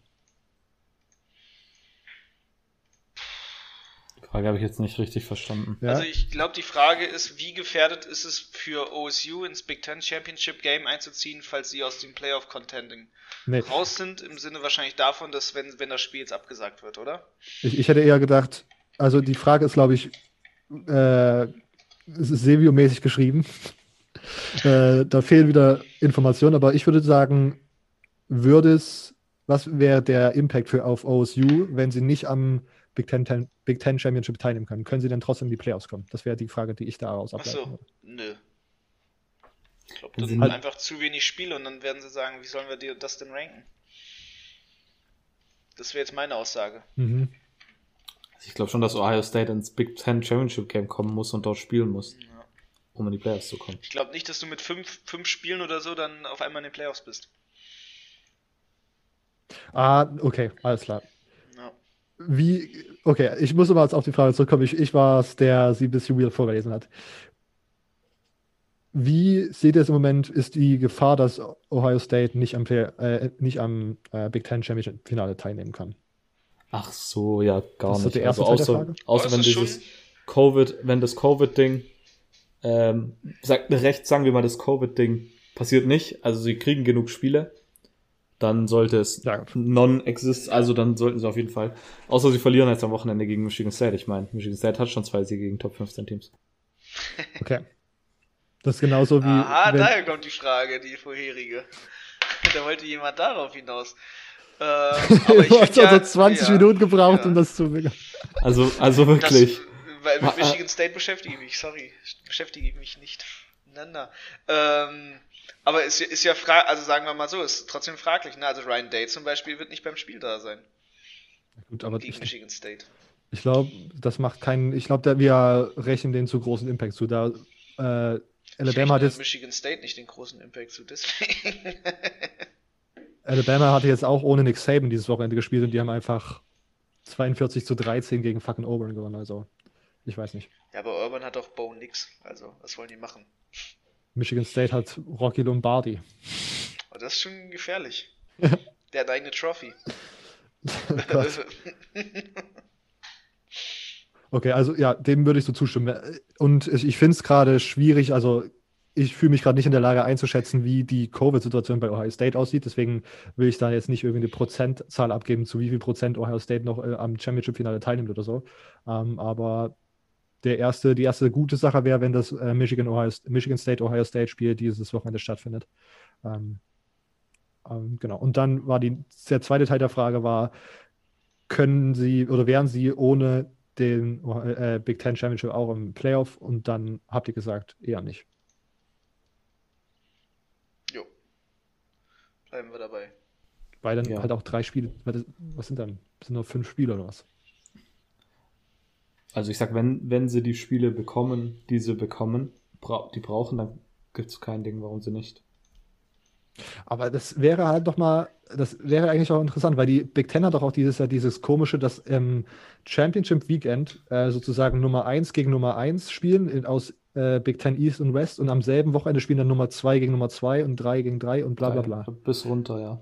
Und wenn sie, wenn man sozusagen ausgeschieden ist, im Championship Game mitzuspielen, spielt man dann trotzdem sozusagen an diesem Wochenende dann gegen das, keine Ahnung, zweitbeste Team aus der anderen Conference. Also ist man für diese anderen Spiele noch da, weil dann hätte man im Endeffekt genauso viele Spiele wie würde man am Championship Game teilnehmen. Also man könnte über diesen Weg ja irgendwie noch einen Quality-Win sich einholen. Aber ja. am Ende gewinnt Iowa, äh, gewinnt, spielt Ohio State ab diesem Wochenende, gewinnt jedes Spiel und das ist total unnötig, was wir hier gerade machen. Okay. Ähm, ist Peyton Ramsey unter Zeitdruck farbenblind? Maybe, Peyton Ramsey, ich habe das Spiel nicht angeschaut. Achso, das war doch, das war das, äh, der, der ist jetzt ja bei, bei Northwestern Quarterback. Ich dachte, ich denke immer noch, dass der bei Indiana immer noch Quarterback ist. Da muss ich kurz überlegen. Ja. Ähm, keine Ahnung. äh, also, ich da, hab auch, also, ich dachte immer, dass ich, das war, glaube ich, das erste Spiel auf Western Spiel, das ich gesehen habe. Und ich hab, dachte, dass der besser war von dem all dem, was ich gehört habe, aber der war jetzt nicht das Gelbe vom Ei. Ja. Immo-Kommentar zu? Ich habe da keinen Kommentar zu. Ist Michigan der Aufbaugegner in der Big Ten, der Michigan State und Penn State vor Blamagen bewahrt? so ein bisschen leider ja schon, ne? Wenn man es mal Nee, Aufbauge Aufbaugegner tun normalerweise einen ein bisschen challengen. Das macht Michigan nicht. Naja. Okay. Der Aufbaugegner ist nicht für die Challenge da, der ist einfach für das, für das Feel-Good-Momentum da. Ja, aber normalerweise würde ich sagen, ein richtiger Jahre. Aufbaugegner tut dich auch ein bisschen challengen. Ja, das tun sie ja ein bisschen. Ja, indem sie dann, da sind einfach. Indem nee, sie existieren. Ja. Michigan äh, challenged mich, ein ganzes Spiel davon anschauen zu können. Ja, ist schon eine Challenge. Ist dein persönlicher Aufbaugegner. Ja, ist dein persönlicher Aufbaugegner. ähm, Dennis fragt, wie konnte Utah das Spiel trotz 21-0 Führung gewinnen? Das würde ich direkt mal übernehmen. Ich habe die Frage gesehen und habe das Spiel, äh, das Ergebnis gesehen und habe das tatsächlich auch nochmal die Zusammenfassung geschaut, weil wollte da jetzt aber nicht irgendwie drüber reden, weil es so interessant jetzt auch nicht war. 21-0 hat Utah geführt gegen Washington und haben am Ende 24-0 verloren. Ähm, einfach die zweite Halbzeit war einfach nochmal komplettes Gegenteil von dem, was in der ersten Halbzeit stattgefunden ist. Äh, Washingtons Defense hat einfach Lights Out gespielt und hat wichtige Stops gemacht und die Offense hat zumindest so viel Produktion gezeigt, dass sie halt diese 24 Punkte machen konnte. Ähm, haben die 24 zu 20 gewonnen, weil du gerade 24-0 gesagt hast? 24, 24 21. Ah, okay, ja. Crazy. Ja, und ja, ich meine, ich bin mittlerweile, wenn äh, Silvio, du bist mittlerweile dem Fanclub des Indiana Head Coaches äh, beigetreten, stimmt's? Ja, man, Tom, Tom Allen, bester Mann. Ich bin jetzt im Jimmy Lake äh, Fanclub, was ist ein sehr sympathischer Typ gewesen. Ich glaube äh, übrigens, dass BYU sich spätestens, nachdem sie den AP Poll angeschaut haben, aufregen, warum sie nicht gegen Washington gescheduled haben. Ich bin. Im, im AP Poll ist, ist Washington jetzt an 23 gerankt. Schauen. Ich bin, also ich bin immer noch nicht 100% überzeugt von Washington. Das war jetzt einfach so ein bisschen gritty, so ein, so ein Sieg einfach rauszuarbeiten. Ähm, so 100% ein gutes Team sehe ich da auch nicht. Das ist ähnlich wie bei, Wash äh, bei, bei Oregon. Ähm, aber auf jeden Fall ein Team, was die Big äh, Pac-12 North gewinnen kann. Äh, ich habe dann bin dann vorhin so ein bisschen in ein Washington-Loch gefallen und habe dann noch so ein Day in the Life of Chris Peterson gesehen vom letzten Jahr. Und der ist übrigens immer mit so einem, der hat so ein eigenes Boot, ist mit so einem Speedboot äh, zur Uni gefahren, auf seinem, zu seinem Arbeitsplatz, über so einen See dort in Seattle. Flexen, flexen. Und Run to win, throw to score ist seine Philosophie gewesen. Äh, habe ich in diesem Video gesehen. Und ich glaube, dass das bei Washington dieses Jahr immer noch der Fall ist. Und die haben den kranken, also dazu später dann auch nochmal, da haben den kranken Titan, der jetzt die letzten beiden Spiele über 100 Yards gefangen hat und dieses diese Woche zwei Touchdowns. Also ist ein interessantes Team. Ob das jetzt wirklich, keine Ahnung, ist was, wo sie konstant Spiel gewinnen, werden wir sehen. Ist Sarah Fuller eine absolute Ausnahme oder könnte das in Zukunft häufiger sein? fragt Tim. könnte natürlich häufiger sein. Wie gesagt, ich habe irgendwie so, wie ich es gerade vorhin gesagt habe, mir ist relativ egal, wer meine Field Goals kickt, solange die Field Goals reingehen. Und ich meine, wenn du dir die Leistung von manchen Kickern anschaust, warum nicht? Also wirklich. Ja.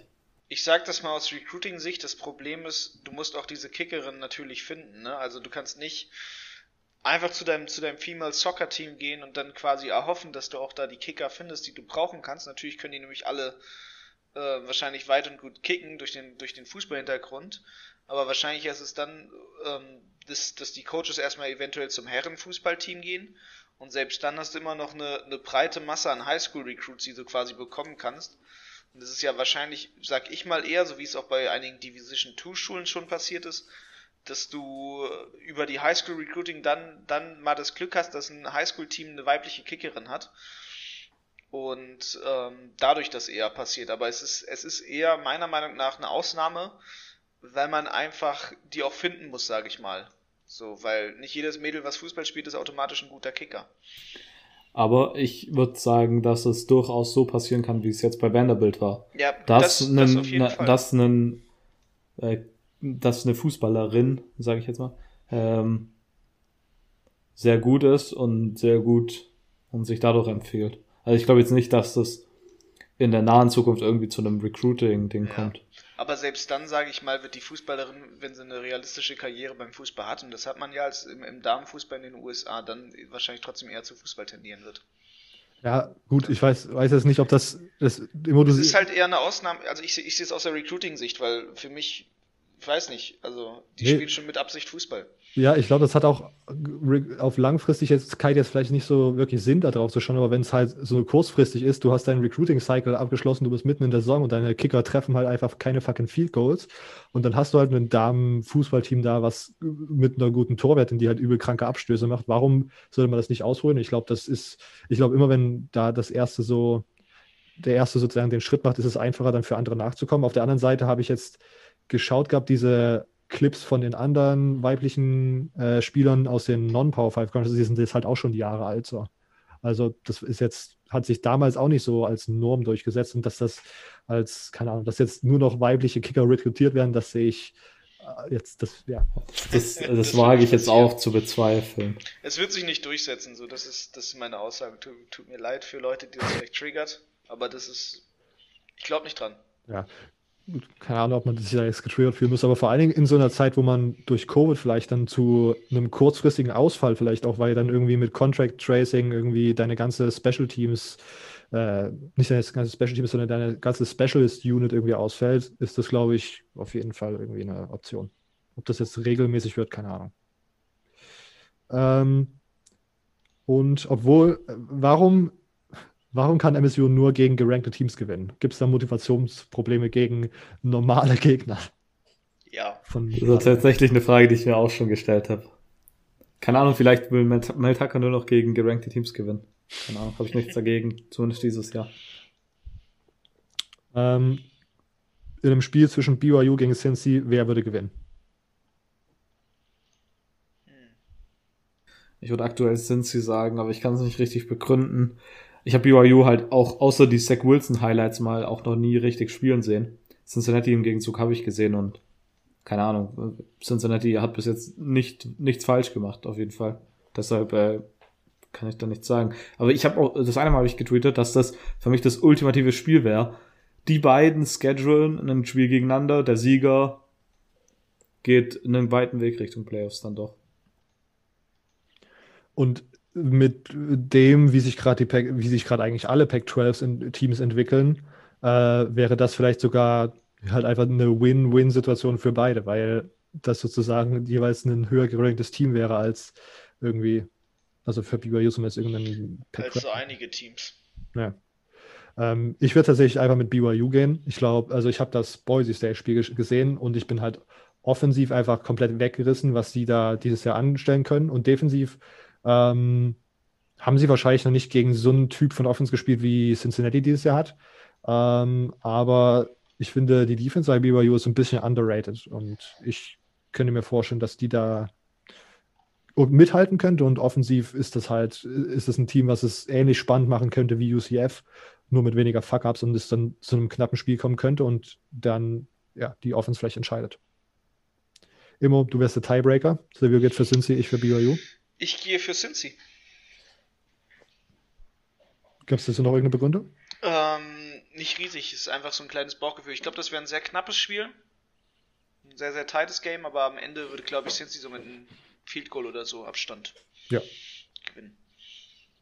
Okay, ähm, damit wären wir mit den Fragen durch. Vielen, vielen, vielen Dank, dass ihr eure Fragen eingesendet habt. Wie immer könnt ihr das äh, Sonntag tun, wenn ich mich dran erinnere, oder Montag, wenn ich mich dann zu spät dran erinnert habe. In unserer Instagram-Story äh, gibt es diesen kleinen Button, wo ihr die Frage eintippen könnt. Wenn es irgendwas Ausführlicheres ist oder ihr uns irgendwas anderes mitteilen möchtet, könnt ihr es dort gerne auch per PN machen. Ähm, da erinnern wir uns dann auch dran und gucken in die PNs, wenn wir die Fragen vorlesen. Äh, CFB Germany Pod ist da übrigens bei Instagram unser Name. Wir kommen zum German College Football Poll, äh, dem Poll, bei dem verschiedene deutschsprachige Experten, Podcaster, Blogger, äh, Journalisten ihre Top 25 einreichen und der gute Andy dann äh, vom Account German College Football Poll und Andreas Müller als Autor auch überall zu finden, ähm, errechnet dann sozusagen die kumulierte Top 25. Wir haben es diese Woche leider beide nicht geschafft oder alle drei nicht geschafft, die äh, Top 25 einzurechnen, aber wir können ja trotzdem kurz drüber gehen und ähm, eventuelle Gedanken teilen. 25 Tulsa, 24 Iowa, 23 Buffalo, 22 äh, Washington und 21 Oregon. Das, das, ich, mich hat gerade eben auch kurz durcheinander gebracht. Das Buffalo-Logo sah nämlich, weil, weil das nur so halb drauf ist. Ähm. Also, wie gesagt, wir sagen es immer wieder, die, diese unteren fünf sind eigentlich so ein bisschen dazu da, um so Teams zu appreciaten. Ja. Und da kann ich da kann ich es absolut verstehen, dass man da Buffalo rein, rein rankt, Ryan. rein rankt. Auch wenn man natürlich sagt, die haben es gegen Kent State gewonnen und äh, der, ihr Running Back Patterson hat irgendwie 400 Rushing Yards äh, und 8 Rushing Touchdowns, also hat ein absolutes krankes Spiel, hat irgendeinen, ich weiß gar nicht, ob er jetzt irgendeinen Rekord gebrochen hat, aber er ist auf jeden Fall sehr nah dran gekommen. Ich glaube, den, ja, absolut krankes Spiel und da finde ich es einfach gerecht, sozusagen einfach das mal so reinzuhauen. Ähm, sonst, ich weiß, bei Kent State ist jetzt ja, weiß nicht, ob ich das als so absolut, ja, gut, die waren halt auch davor ungeschlagen, ne? Aber ich meine, ja, Buffalo hat im AP Poll sind die auch an Nummer 27, also so weit ist es nicht weg. Ja. Also deshalb finde ich das durchaus okay. akzeptabel. Ich hätte es wahrscheinlich aber trotzdem nicht gemacht, glaube ich. Ja. Ähm, Iowa finde ich auch interessant, sind jetzt neu dazugekommen. Ja, Dazu Iowa ist auch im AP Poll an Nummer 24. Tulsa, da habe ich die letzten zwei Wochen schon die ganze Zeit für gestimmt. Wenn ich nicht da bin, passt es dann. Ja. Ähm, und Washington, wie gesagt, jetzt auch gerade 3-0. Ähm, 21 war Oregon, okay, mit der Niederlage gegen Oregon State ein bisschen gefallen. Ähm, 20 Wisconsin, 19 Louisiana, 18 Oklahoma State, 17 USC und 16 Northwestern. Ja, finde ich jetzt auch nicht so schlimm. Oklahoma State hat teilweise gestruggelt gegen Texas Tech. Am Ende haben sie, ich glaube, ähm, 50 zu 44 gewonnen. Ähm, ja, keine Ahnung, finde ich solide. Ja. Northwestern ist jetzt tief gefallen wegen der Michigan State Niederlage, aber das war ja zu erwarten. Marshall 15, Oregon 14, Iowa State 13, Indiana 12, Coastal Carolina 11. Also Iowa State an 13 finde ich mittlerweile sogar ein bisschen niedrig. Ähm, ich hätte Iowa State deutlich höher gehabt, so vermutlich so schon an der, so um die 10 rum. Ähm, sonst, ja, lässt sich auch hier nicht viel zu, zum Diskutieren übrig, meiner Meinung nach. Ja, ja. Ähm, wenn Immo irgendwann ein, was irgendwas reinwerfen will, Immo kannst du es gern tun. Ich habe bisher nichts. Georgia 10, Miami 9, BYU 8, Texas A&M 7, Florida 6. Ich glaube, ähm, auch, ich, ich glaube, ich habe es ja auch nicht, ich bin, weiß nicht, ich finde, ich habe letzte Woche mich, Silvio hat sich über die Georgia an 9 aufgeregt, damals bei, äh, beim Playoff Poll. Da habe ich gesagt, ja, keine Ahnung. Und ich habe dann geschaut, auf meiner letzten Top 25 waren die halt auch auf 9 und die spielen gerade auch ziemlich gut, haben jetzt gegen South Carolina ziemlich dominiert. Ähm, ich finde die auf 9 und 10 eigentlich in Ordnung. Silvio, wie siehst du jetzt die jetzt auf 10? Ähm, ja, also 10 passt eigentlich schon. Ich meine, sie haben zwei Top 15 Siege. Ihre Niederlagen waren gegen ähm, Florida und Alabama, oder? Ja. Ähm, von daher, ja, das ist jetzt ähm, nicht so krass. Ich habe mich einfach nur überrascht, weil ich gedacht habe, dass wirklich andere Teams es mehr Ja, verdient hätten. verdient hätten. Ja. Ähm, Cincinnati 5, Ohio State 4, Clemson 3, Notre Dame 2, Alabama 1. Vielleicht anzumerken, dass laut Robert sogar ein äh, jemand für Notre Dame Nummer 1 mittlerweile gestimmt hat. Äh, da auf dem German College Football unterstrich Poll Account auf Instagram könnt ihr da auch nochmal die Abstimmung mit den ganzen Punkten sehen und ein äh, First Place Vote ging auch an Notre Dame. Ähm, Finde ich jetzt ein, einen kleinen Reach, also ich kann es verstehen, nach dem Sieg gegen UNC, das sah halt ziemlich, ziemlich nice aus, aber ich glaube, Und sie haben Alabama halt gegen Clemson gewonnen. und auf, auf jeden Fall. Aber mein Argument für Alabama ist halt, dass die Sie einfach, Gegen Georgia gewonnen, Ja. gegen Texas A&M gewonnen. ja, keine Ahnung, Ja. gegen Auburn, die jetzt auch Top 25 noch gerankt waren. Was eine Frechheit war. Ja. äh, aber ja, also und, und auch alles in so dominanter Session und die hatten keinen, also das Notre Dame Louisville Spiel war dann für Alabama Ole Miss, wo sie dann am Ende halt einen High-Scoring Game für sich entschieden haben, aber ja, keine Ahnung. Ich finde Alabama ist einfach im Moment noch dominanter als Notre Dame, aber ich, wie gesagt, bin gerade angetan von beiden. Ähm, das war's zum GCF Poll und wir kommen zu den Previews. Ähm, Silvio darf mit der Big Ten anfangen. Okay, mit der Big Ten. Da haben wir eigentlich nur ein gecanceltes Spiel bisher. Und zwar Northwestern at Minnesota. Aber trotzdem finde ich, dass wir nicht wirklich interessante Spiele haben. Außer zwei Stück. Ähm, vielleicht nenne ich mal kurz alle Spiele, die wir haben. Wir haben Nebraska at Purdue.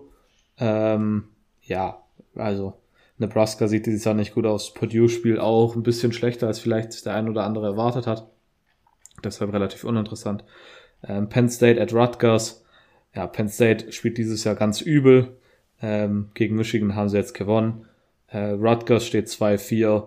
Äh, müsste jetzt auch nicht das interessanteste Spiel sein. Ist das eigentlich irgendeine Rivalry zwischen den beiden? Äh, gute Frage, weiß ich auswendig gerade gar nicht. Okay. Mach. Äh, dann haben wir auf jeden Fall noch 24 Iowa at Illinois. Ähm, Illinois sieht dieses Jahr auch wieder nicht so gut aus. Bin gespannt, ob es da auch einen Head-Coaching-Wechsel geben könnte. Iowa jetzt gerankt. Ähm, Michigan State hat ja gegen Iowa ordentlich auf den Sack bekommen. Deshalb weiß ich, dass Iowa auf jeden Fall sehr, sehr stark sein kann. Äh, obwohl sie jetzt, wo sie an 24 gerankt sind, nach der einen These äh, gewinnen würden, Michigan State. Ähm, aber ja, Iowa sieht eigentlich ganz gut aus, wobei Spencer Petras eigentlich nicht die nicesten Stats hat als Quarterback. Dann haben wir Maryland at Michigan. Immo hat vorhin schon über Maryland geredet, dass es ziemlich langweilig war. Wir wissen alle, wie schlecht Michigan ist. Ähm, Oh, das wird ein ganz übles Spiel, also wirklich schaltet da bitte nicht ein. Oh, das könnte ein Blowout für Maryland werden. Ja, Maryland ist, Maryland ist Maryland nur plus vier Underdog. Also ich habe ja am Wochenende den dummen Fehler gemacht und habe wirklich auf Michigan gesetzt. Das mache ich nie wieder. Das mache ich nie wieder. Wirklich. Ähm, ganz übel. Man wettet Okay. nicht für sein Team, man wettet nicht gegen das Team, das man Ja, hasst. das habe ich jetzt schmerzhaft gelernt. Okay, die zwei interessanten Spiele sind folgende. Michigan State gegen Iowa State. Ja, eigentlich auf dem Papier sollte es eigentlich nicht zu interessant werden. Ähm, bei den Buchmachern oder bei den Sportwettenanbietern ist es auch nicht so knapp. Äh, Ohio State ist der minus 24 ähm, Underdog. Äh, der äh, 24 Favorit. Wenn sie der minus 24 Underdog wären, wäre es ein bisschen überraschend. Ähm, für mich relativ positiv, weil Indiana war 21, Underdog, das ist nicht so weit weg, da fühle ich mich geehrt. Ähm, hängt aber vermutlich eher damit zusammen, dass Iowa State halt ähm, im letzten Spiel nicht 100% gut aussah und jetzt dieses gecancelte Spiel hatte. Von daher wird es am Ende vermutlich trotzdem ein deutlicher Sieg für Ohio State werden. Ohio State's ja bis auf das Indiana-Spiel eigentlich perfekt aus. Justin Fields spielt eine unglaublich gute Saison. Wobei er jetzt dann zum ersten Mal ein bisschen gestruggelt hat gegen Indiana. Master Teague spielt eine relativ solide Saison. Garrett Wilson auf Wide Receiver sehr, sehr stark. Ähm, sie haben gegen Indiana jedoch, wie ich jetzt zum fünften Mal sagte, ein bisschen gestruggelt. Die Michigan State Defense sieht ziemlich gut aus und jetzt bin ich für mich gespannt, wie kann die Michigan State Defense hier gegen Ohio State spielen. Das beste Spiel in der Big Ten ist aber diese Woche definitiv das Top 16 Matchup zwischen Nummer 12 Indiana und Nummer 16 Wisconsin. Äh, Wisconsin hat bei ihrem letzten Spiel gegen Northwestern verloren. Davor sahen sie sehr, sehr gut aus ähm, in ihrem einzigen Spiel. Also, äh, in, in, nee, nicht in ihrem einzigen Spiel, in ihren ersten beiden Spielen. Ich war kurz ein bisschen daneben. Ähm, sie haben jetzt aber auch seit zwei Wochen nicht mehr gespielt. Ähm, Indiana hat diese Woche in laut einem Imo sehr, sehr langweiligen Spiel gegen Maryland gewonnen, sahen in der Woche davor gegen Ohio State ziemlich gut aus. Jetzt spielen sie gegen Wisconsin ohne ihren Quarterback Michael Penix Jr., wie Robert ganz am Anfang gesagt hat. Und man merkt direkt bei den Buchmachern, dass sich dieses vermutlich auf Display aus, ziemlich stark sogar auswirken wird. Wisconsin ist nämlich minus 14 Favorit und da plant man wohl mit einem Blowout. Ich bin trotzdem gespannt, wie man ihn vertreten kann, ob sie ein bisschen mithalten können oder ob es wirklich so deutlich wird.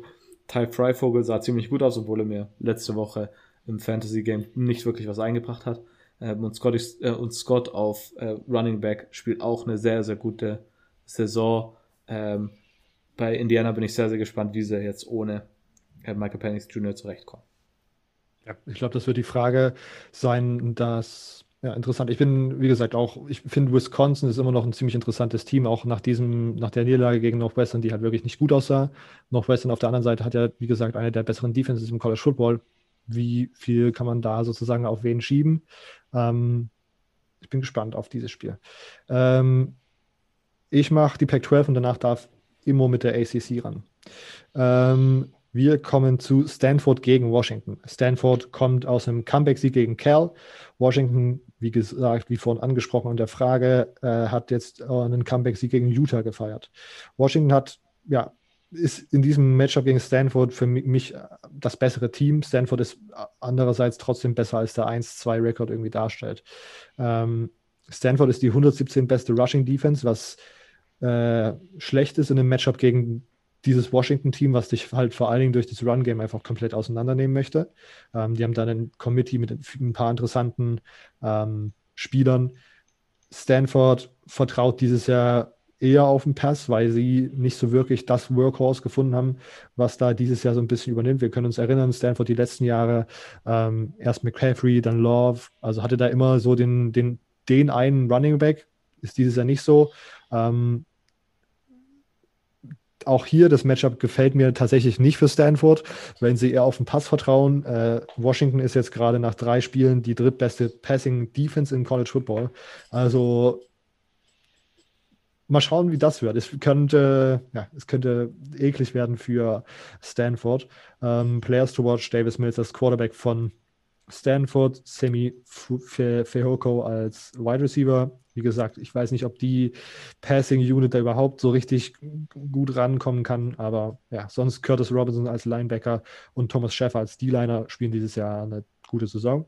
Bei Washington, ich habe es vorhin angesprochen, Titan Kate Ott hat jetzt zwei Spiele hintereinander über 100 Yards. Äh, Im ersten Spiel ein Touchdown, im zweiten zwei.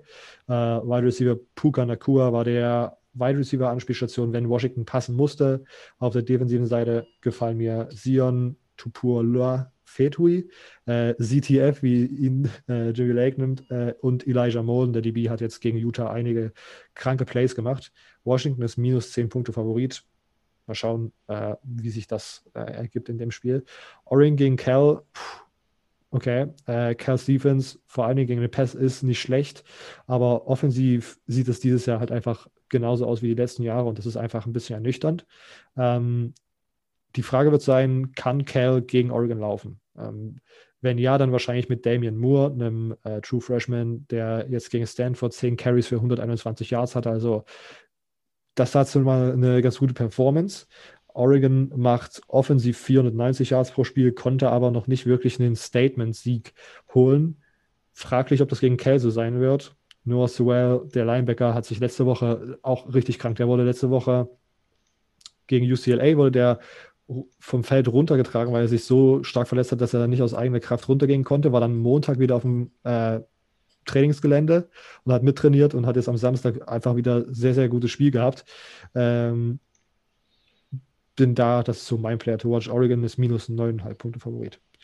Colorado gegen Arizona. Äh, Arizona verliert gegen UCLA vergangene Woche. Colorado hat erst ein Spiel abgesagt bekommen und dann relativ zügig sich ein Ersatzspiel gegen San Diego State organisiert und haben dort äh, gewonnen.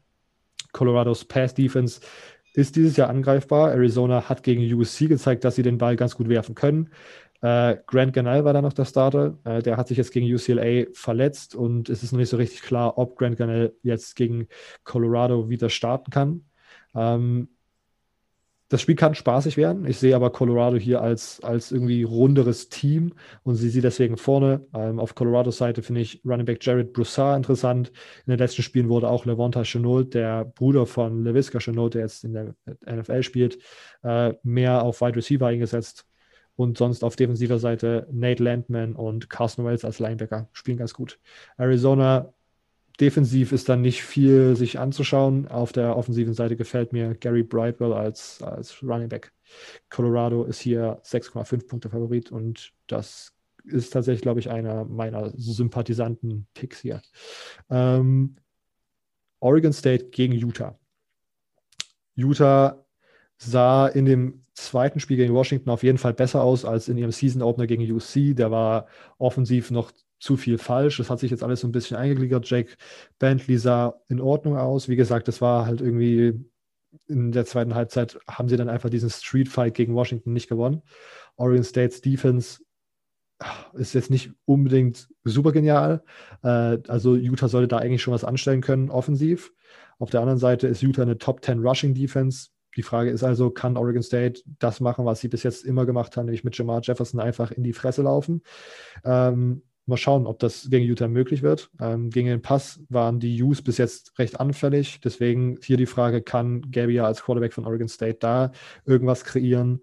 Ähm, offensiv wird Utah immer besser. Ich finde Utah, ja, sie stehen jetzt nur zwei, aber sind gar nicht mal so schlecht. Vor allen Dingen offensiv kommen sie so ein bisschen around und defensiv spielen sie besser, als ich das vielleicht gedacht hätte, weil da so viel abgegangen ist vor der Saison.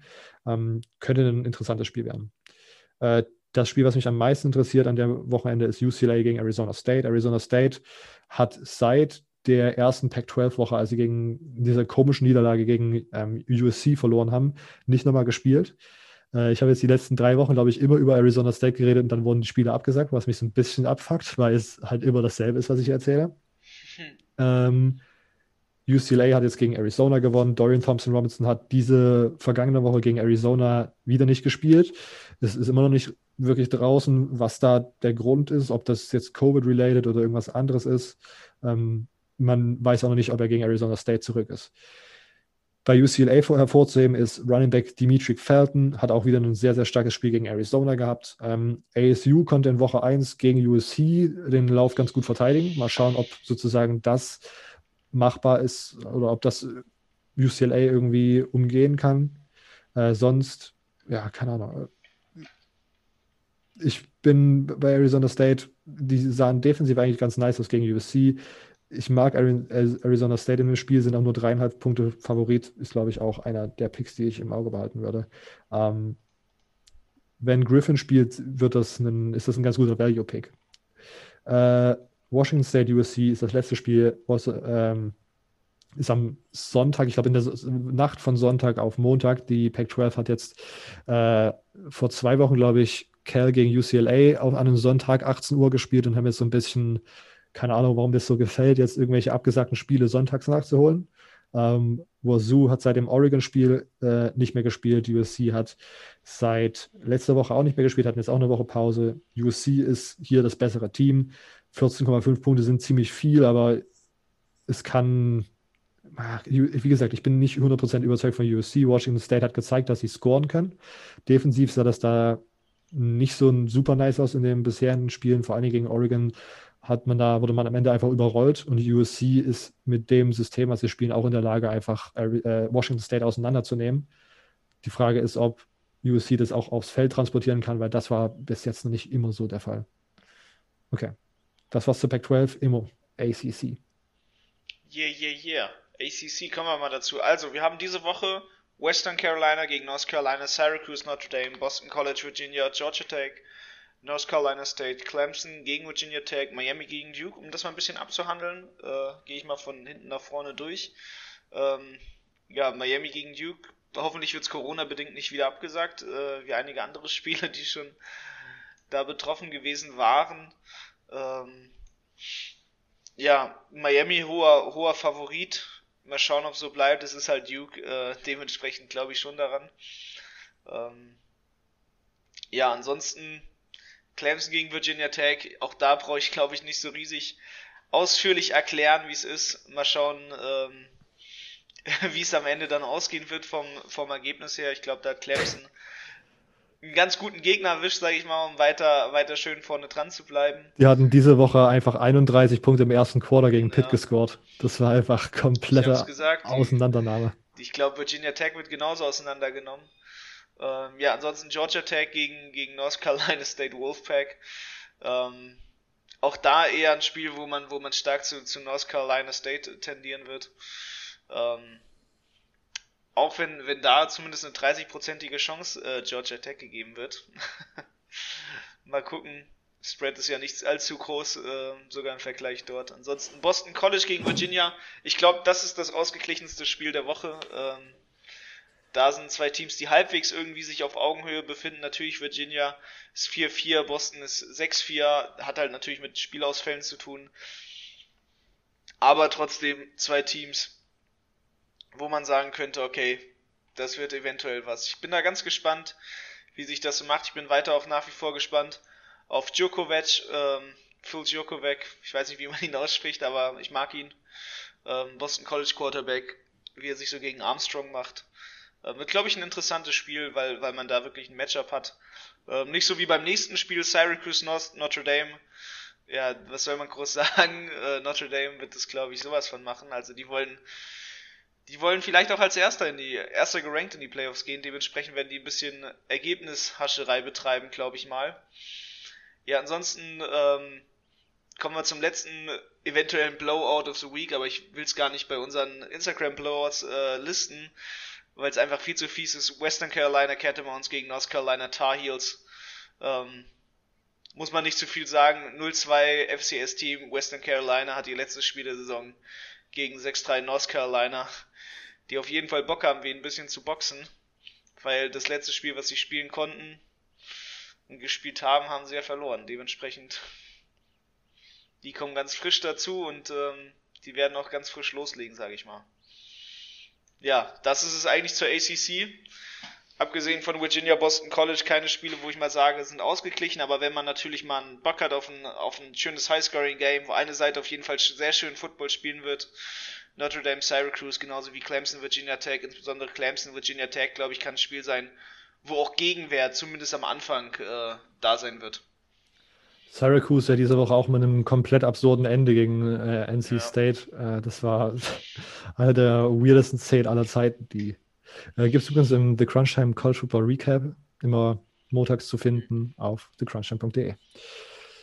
Okay, Silvio, machst du die Big Ten und ich mache den Sack zu mit SEC und dann gehen wir zu Lukas.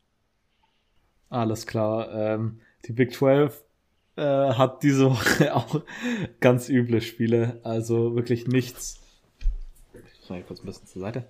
Ähm, nicht wirklich gute Spiele. Ähm, wir haben Kansas at Texas Tech. Darüber will ich gar nicht reden. Vor allem, es kommt bei Fox, also braucht ihr euch gar nicht Gedanken darüber machen, wie ihr es angucken könnt. Äh, nicht, dass das Spiel sich irgendjemand anschauen will. Also, wer das Spiel anschaut, der hat keine Ahnung. der hat alles, aber ganz komische, ganz komische Vorlieben. Könnte Kansas in so einer, gegen so eine Defense mehr als zwei Touchdowns scoren? Vermutlich. Over-Under wird da wahrscheinlich 100 sein. Ah, so, weiß ich nicht. Äh, dann haben wir Oklahoma State at TCU. Oklahoma State letzte Woche, wie gesagt, gegen Texas Tech teilweise gestruggelt, am Ende nur mit sechs Punkten gewonnen, 50 zu 44. Ähm, jetzt gegen TCU. TCU immer ein Team, das eigentlich für eine relativ gute Defense in der Big 12 bekannt ist. Aber dieses Jahr läuft es nicht sehr gut bei TCU. Deshalb wird es aber trotzdem interessant, wie kann Oklahoma State da so ein bisschen ein Bounceback haben. Dann haben wir Texas at Kansas State. Texas letzte Woche verloren. Tom Herman, wenn er seinen Job irgendwie behalten will, dann muss er jetzt eigentlich jedes Spiel haushoch gewinnen. Und Kansas State kann durchaus ein ekelhafter Gegner sein. Kansas State hat einige Spiele gewonnen dieses Jahr. Ähm, und selbst wenn sie Spiele verloren haben, haben sie es teilweise ihren Gegnern sehr, sehr schwer gemacht. Ähm, ja, Sam Ellinger jetzt seine letzten Spiele als Texas Longhorn wird ähm, sein zweitletztes Spiel, um genau zu sein. Ähm, wird sehr, sehr interessant sein, was er da nochmal aus seiner Gruppe rausholen kann. Ich freue mich sehr auf die Connection zwischen Brennan Eagles und Sam Ellinger. Auch wenn ich mir das Spiel am Ende vermutlich nicht anschauen werde. Dann haben wir auch noch äh, Baylor at Oklahoma. Oklahoma sieht eigentlich aus, als würden sie gegen Iowa State am Ende im Big 12 Championship Game spielen. Ähm, dafür müssen sie natürlich gewinnen. Baylor sah dieses Jahr noch nicht wirklich gut aus.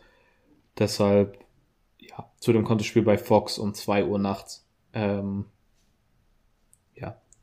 Das beste Spiel in der Big 12 ist jetzt das letzte Spiel und zwar West Virginia at Iowa State. Iowa State sah letzte Woche, wie gesagt, relativ okay aus. Sie hatten aber Red Zone Probleme. Wird mich interessieren, wie sie diese Probleme, ja, halt korrigieren. Ähm, wie werden sie in der Red Zone aussehen? Kann Priest Hall wieder der dominante Spieler sein, der eigentlich das ganze Jahr über war? Und wie wird Brock Purdy aussehen? Gleichzeitig ist West Virginia nicht der einfachste Gegner. West Virginia steht 5-3, aber West Virginia hatte es eigentlich allen Teams, gegen die sie verloren haben, schwer gemacht. Gegen Texas, Texas hatte gestruggelt gegen sie. Texas Tech, das Spiel hätten sie eigentlich gewinnen müssen, aber da hat, ähm, das war definitiv auch knapp. Sie haben mit Lady Brown, mit, nee, mit LD Brown, nee, Lady Brown, doch Lady Brown, ähm, eigentlich einen sehr, sehr guten Running Back, der dieses Jahr deutlich überrascht hat. Äh, Dogi, der Jared Dogi, der Quarterback, äh, war dieses Jahr ziemlich gut, was Turnovers angeht. Also er hat bisher nur drei Interceptions geworfen, äh, war da relativ viel sicher. Äh, und das war definitiv eine Sache, die man als Iowa State versuchen muss, äh, anders zu machen. Also man muss Turnovers forcen, äh, man muss das Run-Game stoppen. Und dann wird das hier definitiv nochmal ein großer Test sein, bevor man dann ähm, nächste Woche spielt man dann ja nicht, sondern dann im Big 12 Championship Game vermutlich gegen Oklahoma spielt, die auch eine sehr, sehr gute Offense haben. Ähm, das wird, könnte definitiv ein sehr, sehr interessantes Spiel sein. Um 21.30 Uhr auf ESPN, also im ESPN-Player, auch definitiv ein Spiel, das ich empfehlen kann. Wenn jemand das, vor allem wenn man halt die Big 12 mag. Ich meine, wir haben um 21.30 Uhr auch genug andere sehr, sehr interessante Spiele zwischen gerankten Teams. Okay, was zur Big 12? Dann Sir. schließe ich mit der SEC ab. Als erstes Texas AM gegen Auburn. Ähm, 18 Uhr sollte das tatsächlich kommen und äh, hat tatsächlich noch so ein bisschen äh, eine gewisse Wichtigkeit, weil es hier um den zweiten Platz in der SEC West geht. Ähm, es könnte das Run NFL-Spiel werden. Wie gesagt, 18 Uhr auf einem äh, im ESPN Play auf jeden Fall. Vielleicht bei Run. Äh, Texas AM hat sich gegen LSU jetzt vergangenes Wochenende nicht wirklich mit Ruhm bekleckert. Ähm, auf der anderen Seite Auburn gegen Alabama auch nicht. Ähm, wenn Auburns Run-Game gestoppt ist, dann sieht die Auburn Offense halt wirklich nicht so gut aus und das hat wahrscheinlich auch mit Bo Nix zu tun, der dann mehr durch den, mit seinem Arm was entscheiden muss und wie gesagt, dafür ist er vielleicht jetzt nicht so der Top-Kandidat. Texas A&M ist in diesem, bleiben wir in diesem Themengebiet, die Nummer 5 Rushing Defense. Also wäre dazu prädestiniert, äh, diesen Run zu stoppen und gegen den Pass jetzt auch nicht unglaublich schlecht, äh, aber angreifbar. Die Frage ist also, kann Bonix diese Situation dann ausnutzen und äh, dadurch ein Spiel entscheiden? In den meisten Spielen sah es jetzt nicht so wirklich aus, als er das kannte.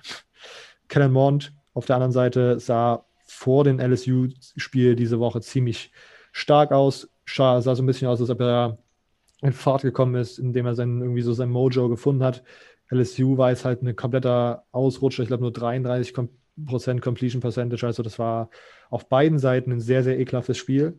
Ähm, Anais Smith, der Running Back, Receiver äh, und Tyler Jane Whitemeyer sind seine Lieblingsanspielstation. Anaya Smith, vor allen Dingen am Anfang der Saison, hatte noch äh, ein paar mehr Carries bekommen als Running Back, mittlerweile aber fast ausschließlich auf äh, sozusagen äh, Receiver oder bis, also Receiving Option angesehen. Ähm, Isaiah Spiller ist da mittlerweile der prädestinierte Running Back, der es bis jetzt auch ziemlich gut macht, hat in sieben Spielen 784 Yards, also im Durchschnitt über 100, was ein ganz nicer Schnitt ist. Ähm, in der Defense bei Texas A&M gefallen mir Bobby Brown, Buddy Johnson und Michael Clemson ziemlich gut. Texas A&M minus sieben finde ich ziemlich verlockend. Auf der anderen Seite also wenn ich das jetzt hier so durchgesprochen habe, sehe ich eigentlich, dass das Matchup Texas A&M irgendwie favorisieren sollte und ich sehe auch, dass Texas A&M minus 7 covert. Auf der anderen Seite hätte ich auch nicht gedacht, dass das Texas A&M-Spiel irgendwie 7 zu, was weiß ich, was war es, 12 oder so gegen LSU diese Woche war. Das war halt weird und ich habe das Gefühl, dass das theoretisch auch wieder weird werden könnte. Arkansas, Missouri. Äh, Missouri hat jetzt diese Woche Vandy verprügelt. Das war das Spiel, an dem Sarah Fuller eingesetzt wurde. Ähm, Arkansas hatte eine Zwangspause. Ja, ich weiß nicht, es könnte ein enges Ding werden. Es sind beide Teams sehr, sehr gut. Ich, mir gefällt äh, Missouri hier ähm, eigentlich ganz gut. Die haben jetzt gezeigt, dass sie defensiv halt wirklich was drauf haben. Offensiv ist das alles am Laufen, was Eli Drinkers da zusammen schemt. Arkansas äh, hat jetzt das letzte Spiel der Saison, wenn ich das richtig gesehen habe. Äh, und sie sind dreieinhalb Punkte äh, Underdog. Ähm, könnte also ganz knapp werden, vielleicht ein bisschen entertaining. Mal schauen. Florida, Tennessee. Als nächstes, ähm, Tennessees Passing Game ist einfach ein bisschen traurig. Äh, Eric Ray als Running Back interessant. Äh, es sollte mittlerweile Harrison Bailey starten, ein ziemlich junger Quarterback, haben wir auch in der SEC Roundup-Episode besprochen. Tennessees Defense ist nicht grauenvoll, sollte aber wie die meisten durchschnittlichen Defenses dieses Jahr nicht wirklich eine Chance haben gegen das, was Florida auf der offensiven Seite ihres Teams da zusammen schemt.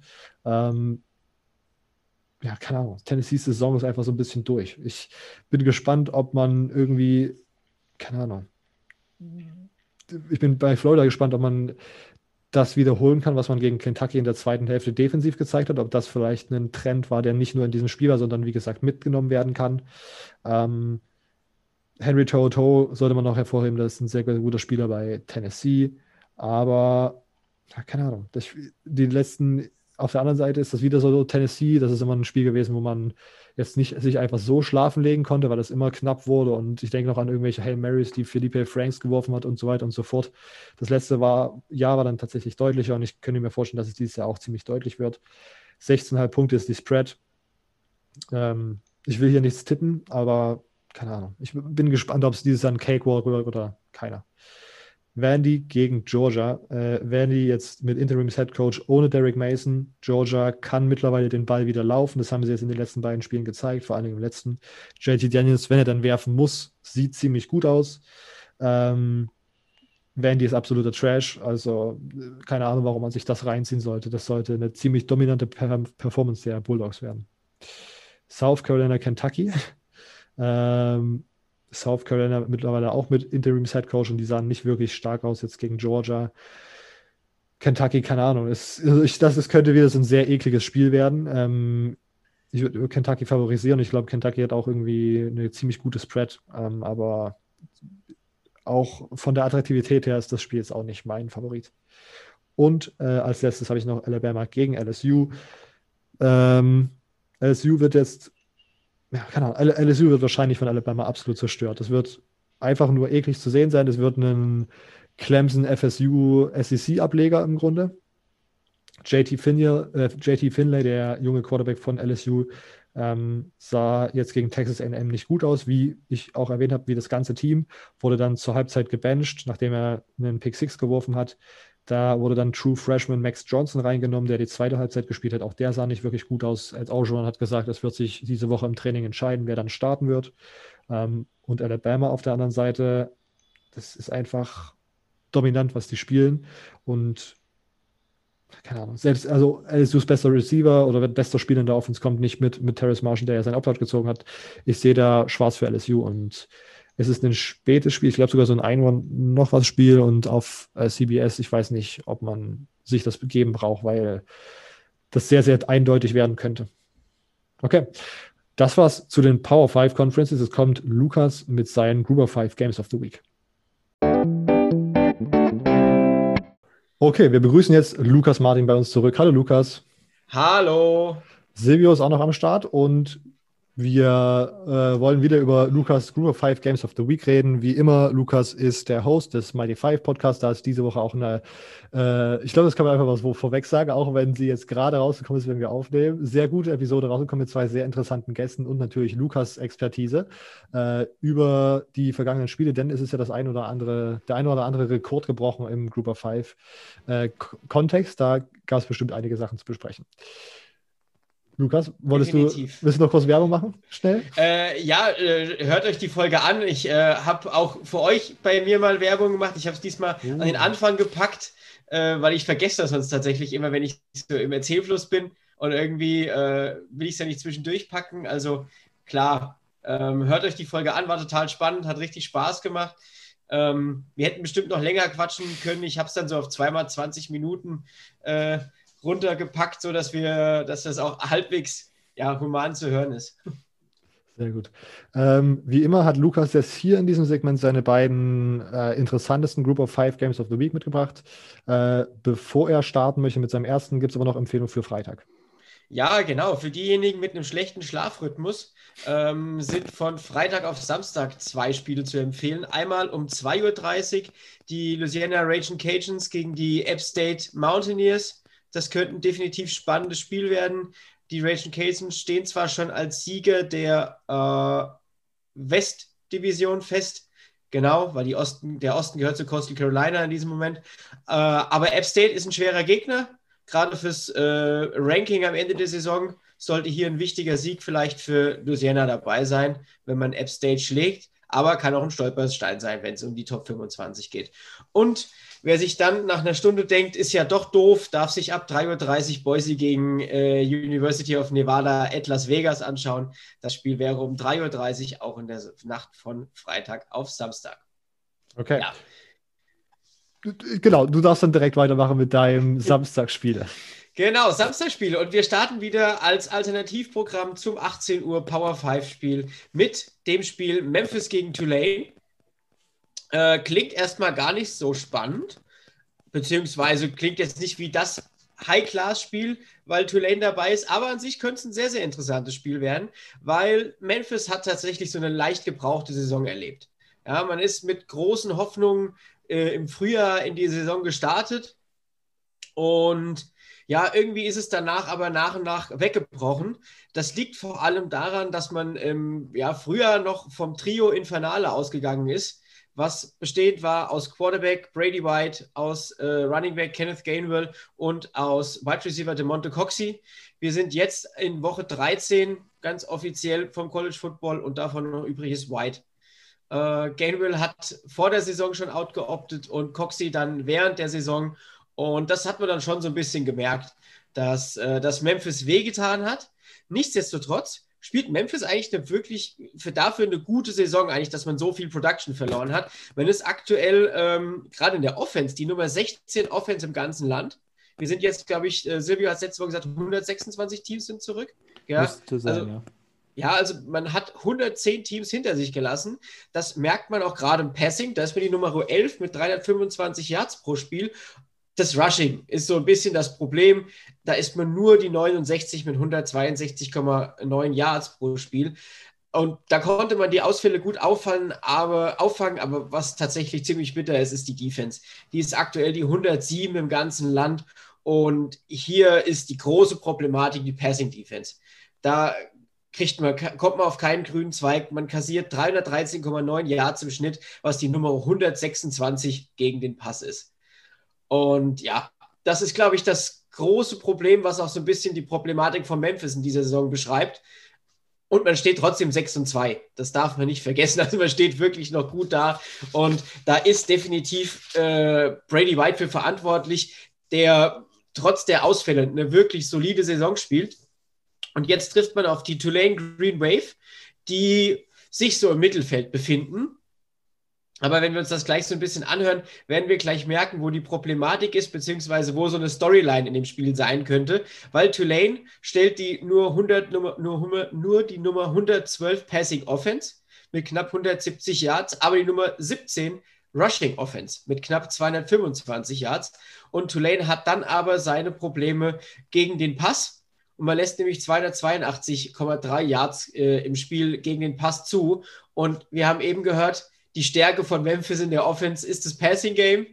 Und die Schwäche von Memphis in der Defense ist das Passing Game. Und das könnte hier in dem Spiel tatsächlich einen, äh, ja, was Wichtiges darstellen, weil der Punkt ist nämlich, die Stärken der Tulane Offense treffen auf die Stärken der, Tulane Def äh, der Memphis Defense. Rushing ist Tulane gut in der Offense und in der Defense ist Memphis da stark. Und die Problematik, die Schwäche der Tulane Defense trifft auf die Stärke der Memphis Offense. So als zwei, als zwei Storylines, die vielleicht da zu beachten sind, weil wir haben das Problem für Tulane am Ende, dass äh, ja ihre Stärke auf die Stärke von Memphis trifft. Und Memphis könnte sie vielleicht in der, ja, im Passing Game auseinanderschießen. Und hierfür hätte ich jetzt auf Memphis Seite ja vier Player to watch. Das ist ganz klar Brady White. Ja, der spielt immer noch eine wirklich gute Senior, äh, Ratchet Senior Season ist es ja bei ihm, glaube ich, sogar mit 2600 Yards. Also total solide, 61 Prozent der Bälle angebracht, 24 Touchdowns, 6 Interceptions. Ja, das ist bisher sensationell eigentlich schon. Und das Trio aus Wide Receiver Tight End, das könnte der Tulane Green Wave ziemlich wehtun. Unter anderem Kevin Austin III, der hat definitiv die äh, Fußstapfen von äh, DeMonte Coxey angenommen und füllt sie auch gut aus. 841 Yards, 8 Touchdowns. Tight John Dykes hat 521 Yards und 6 Touchdowns. Und Redshirt Freshman Wide, Wide Receiver Taiji Washington auch schon 516 Yards und 5 Touchdowns. Und die Jungs könnten Spaß machen gegen die äh, ja, schwache Passverteidigung der Tulane Green Wave. Und bei Tulane kann man nicht anders sagen. Ich hatte ihn ganz am Anfang reingeworfen, weil die Depth Chart nicht mehr hergegeben hat. Und mittlerweile hat er sich als Starter etabliert. Michael Pratt, der True Freshman Quarterback, der musste am Anfang rein, hat Keon Howard abgelöst, den ehemaligen Southern Miss Quarterback. Und der spielt für einen True Freshman keine schlechte Saison. Steht aktuell bei 1384 Yards, 16 Touchdowns, 5 Interceptions, hat noch 5 Rushing Touchdowns dazu gepackt. Und ja, das finde ich einfach, ja, für so einen jungen Spieler, ähm, der quasi ins kalte Wasser geworfen wurde, hat er sich langsam etabliert und macht, finde ich, Spaß. Unterstützt wird er natürlich von einem wirklich formidablen Running Back Duo mit Stephen Hudson, der äh, Senior, der schon 654 Yards und vier Touchdowns hat, und mit Cameron Carroll, der Sophomore, der 583 Yards und zehn Touchdowns hat. Also gerade was Carroll und äh, Michael Pratt angeht, ist auch, denke ich, Tulane hier für die Zukunft super aufgestellt. Ja, damit konnte man definitiv mitgehen. Und ich glaube, das wird ein spannendes Spiel. Ich habe mir natürlich jetzt leider nicht die Spread rausgeschrieben. Vielleicht kann das von euch einer machen. Plus 1, also minus 1,5 für Tulane. Ui. Ja. Ui. Lukas, du warst soweit durch, ne? Ich kann ja. einen Kommentar abgeben. Ich, äh, das hier finde ich gerade, dieses Spread finde ich eigentlich so ein bisschen tricky. Eigentlich habe ich das Gefühl, dass auch wenn Memphis jetzt vielleicht ein bisschen hinter den Erwartungen zurückbleibt, du hast gesagt, es liegt wahrscheinlich auch ein großer Teil daran, dass halt einfach die Spieler, auf die man sich vor der Saison gefreut hat, mittlerweile ihr Opt-out gezogen haben. Ähm, ich sehe Memphis eigentlich als deutlich besseres Team als Tulane, vor allen Dingen ja, Tulane so irgendwie, keine Ahnung, sie ist dann nicht so auf der Höhe wie sonst. Ähm, deswegen finde ich dieses Spread gerade sehr, sehr tricky und ich habe da wieder das Gefühl, dass irgendwas in diesem Raum steht, wo keiner von uns drei gerade weiß, was abgeht. Weil, wenn ich jetzt die Spread picken würde, würde ich natürlich einfach mit äh, plus eineinhalb für äh, Memphis gehen. Aber mit dem Wissen, dass irgendwas passiert, dass dieses auf jeden Fall nicht eintritt. Ja, Finde ich auch ein bisschen komisch. Also, ich war jetzt gerade eben auch schockiert, als ich zum Hintergrund habe ich nämlich geschaut, dachte ich, guck kurz. Mhm. Und dann das und der ESPN äh, Matchup Predictor, den wir immer mit Vorsicht genießen, aber trotzdem ist es immer interessant, haben Tulane bei 63% Siegwahrscheinlichkeit. Habe ich irgendeinen Ausfall nicht mitbekommen? Der, also ich hatte heute geguckt, mir war niemand aufgefallen, aber gut. Okay. Vielleicht, wenn nicht, reichen wir es nach. Genau. Okay. Äh, also Lukas, du wärst auch bei den Memphis plus anderthalb dabei, bei dieser Spread? Ja, ja. ja. Okay. Na gut. Also hier, wir, wir werden da nochmal kurz recherchieren und wenn irgendwas sich ändert, werden wir das irgendwie in der Episodenbeschreibung oder auf Twitter nochmal bekannt geben. Okay, das war das erste Spiel äh, aus der AAC und Spiel Nummer zwei hat es etwas in sich. Ja, definitiv. Spiel Nummer zwei ist Sunwelt gegen Independent und wir sind bei dem Host des College Game Day. Also, das ist der, das, das Spiel, was am Samstag auf nationaler Bühne in den USA ganz groß gezeigt wird. Und wir reden natürlich 20 Uhr amerikanischer Zeit von Liberty at Coastal Carolina. Und Coastal Carolina konnte letzte Woche, ich habe es mit Yannick ja, dann im Podcast dann besprochen, tatsächlich auch einen durchaus ja, Statement-Sieg gegen Texas State. Ja, doch, Texas State. Äh, gegen Texas State holen. Man hat äh, Texas State dominiert und das trotz drei Vierteln Regen im Spiel. Und ja, was soll man zu Coastal Carolina noch groß sagen? Also man hat momentan mit äh, Grayson McCall einen der besten Quarterbacks, jungen Quarterbacks im äh, Group of Five Bereich. Da müssen wir gar nicht drüber reden. Der super Pässe spielt, der aber auch zu Fuß gefährlich ist. Hat dann mit Senior CJ Marable einen wahnsinnig tollen Running Back und mit Jay Bourne, Halik, dem Wide Receiver, einfach wirklich hier das Trio im Finale, was man sich äh, vor der Saison so ein bisschen von Memphis erwartet hat, hat man jetzt bei Coastal Carolina. Und dazu spielen sie eine unglaublich gute Defense. Ja, das kommt noch dazu. Also man hat auch eine wahnsinnig gute Defense, man hat, äh, man forciert Turnover, man ist immer am Ball, man hasselt gut zum Ball. Und diese Mannschaft ist verdammt eklig zu bespielen. Und man hat vor zwei Wochen jetzt die Jungs von App State geschlagen, hat den im zweiten Durchgang gegen den Lauf den Zahn gezogen. Cameron Peoples hat da noch sechs Yards gemacht. Der hat in der ersten Halbzeit 171. Also unglaublich starke Defense auch noch dazu. Man zwingt den Gegner zu Fehlern und ja, das wird eine Storyline, wie viele äh, Fehler wird Malik Willis machen, der Quarterback auf der anderen Seite, der ehemalige, ich glaube, wir hatten es hier Auburn-Transfer, äh, der jetzt bei Liberty, bei den Liberty Flames spielt, die, wenn sie nicht diese unglückliche Niederlage gehabt hätten vor zwei Wochen gegen NC State, wo man mit einem Punkt verliert, auch noch in der Konversation wären über einen Top ja, den Top Seed, jetzt nicht in Top 10, aber irgendwo in den Top 15 äh, am Ende des Jahres im AP Poll zu landen. Ähm, ja, die könnten, die könnten dieser Coastal Carolina Defense auch einfach Probleme bereiten. Die haben schon anderen Teams Probleme bereitet. Virginia Tech hatte da seine Probleme als Power 5, als Power 5 Team und NC ja, das wäre äh, Virginia Tech und NC State. Ja, NC State haben sie, äh, NC State hat ja gewonnen. Achso, stimmt. Ah, Syracuse war das andere Power 5 Team. Genau, äh, aber NC State, da hat, NC State hat ja äh, Malik Willis und äh, auch die ganze Offense bei nur 14 Punkten gehalten. Das war stark. Ja. Aber äh, ich glaube auch für Coastal Carolina, das wäre so meine Storyline. Einmal, wie viel Turnover kann die Coastal Carolina Defense produzieren? Und aber auch, wie kommt Coastal Carolina mit den äh, offensiven Waffen in Form von, in, in Persona von Malik Willis zurecht und wie kriegen sie den verteidigt? Weil wenn der einen Sahnetag hat, schenkt er dir auch mal ganz schnell irgendwie drei Rushing-Touchdowns und drei äh, Passing-Touchdowns ein und dann musst du auch erstmal 42 Punkte aufholen. Also von daher, das sind so meine Storylines und ich glaube, das könnte ein mega gutes Spiel werden. Ähm, Coastal Carolina ist natürlich der Favorit nach den letzten Wochen, aber ja, da kann man stolpern in so einem Spiel. Ja, äh, dem würde ich, glaube ich, so zustimmen. Ich weiß nicht, ich bin, wie gesagt, ne, habe eine Abneigung gegen Liberty. Ähm, und ich frage mich, ob man als neuer Gegner aus dem NC State-Spiel vielleicht irgendwas sich abschauen kann, wie man, ob die irgendwas schematisch gemacht haben, wo, wo man erkennen kann, das ist sozusagen die Lösung gegen Liberty. Ähm, 6,5 Punkte habe ich jetzt gerade hier als Spread gefunden. Ich glaube, ich würde mit Liberty plus 6,5 gehen. Ich würde mir wünschen und ich glaube auch, dass Coastal das gewinnen kann, aber ich würde einfach sagen, es wird sehr, sehr knapp. Silvia, du zuerst. Ähm, also, ich weiß nicht, du hast gerade gesagt, dass du ein bisschen eine Abneigung. Es gibt richtig viele, die eine Abneigung haben, wegen meistens politischen Ansichten. Ähm, und deshalb finde ich tatsächlich, dass Liberty gar nicht so den Credit bekommt, den sie bekommen sollten. Ich meine, was Hugh Freeze da aus diesem Team gemacht hat, ist unglaublich. Gleiches bei Coastal Carolina aber auch. Ähm, Coastal Carolina, Immo redet da schon seit zweieinhalb Jahren drüber. Ähm, aber kam für mich dieses Jahr aus dem Nichts und jetzt haben wir hier wirklich einen, einen Matchup, das unglaublich spannend ist und wirklich ein, ein Matchup, das ich nicht gedacht hätte, werde ich dieses Jahr anschauen. Und doch werde ich jetzt am Samstag vermutlich hier sitzen und die Liberty Flames gegen Coastal Carolina anschauen. Ähm, wirklich äh, sehr gespannt auf das Spiel. Ähm, ich glaube, ich gehe auch mit den Liberty plus 6,5, aber nachher kommen ja noch unsere Picks.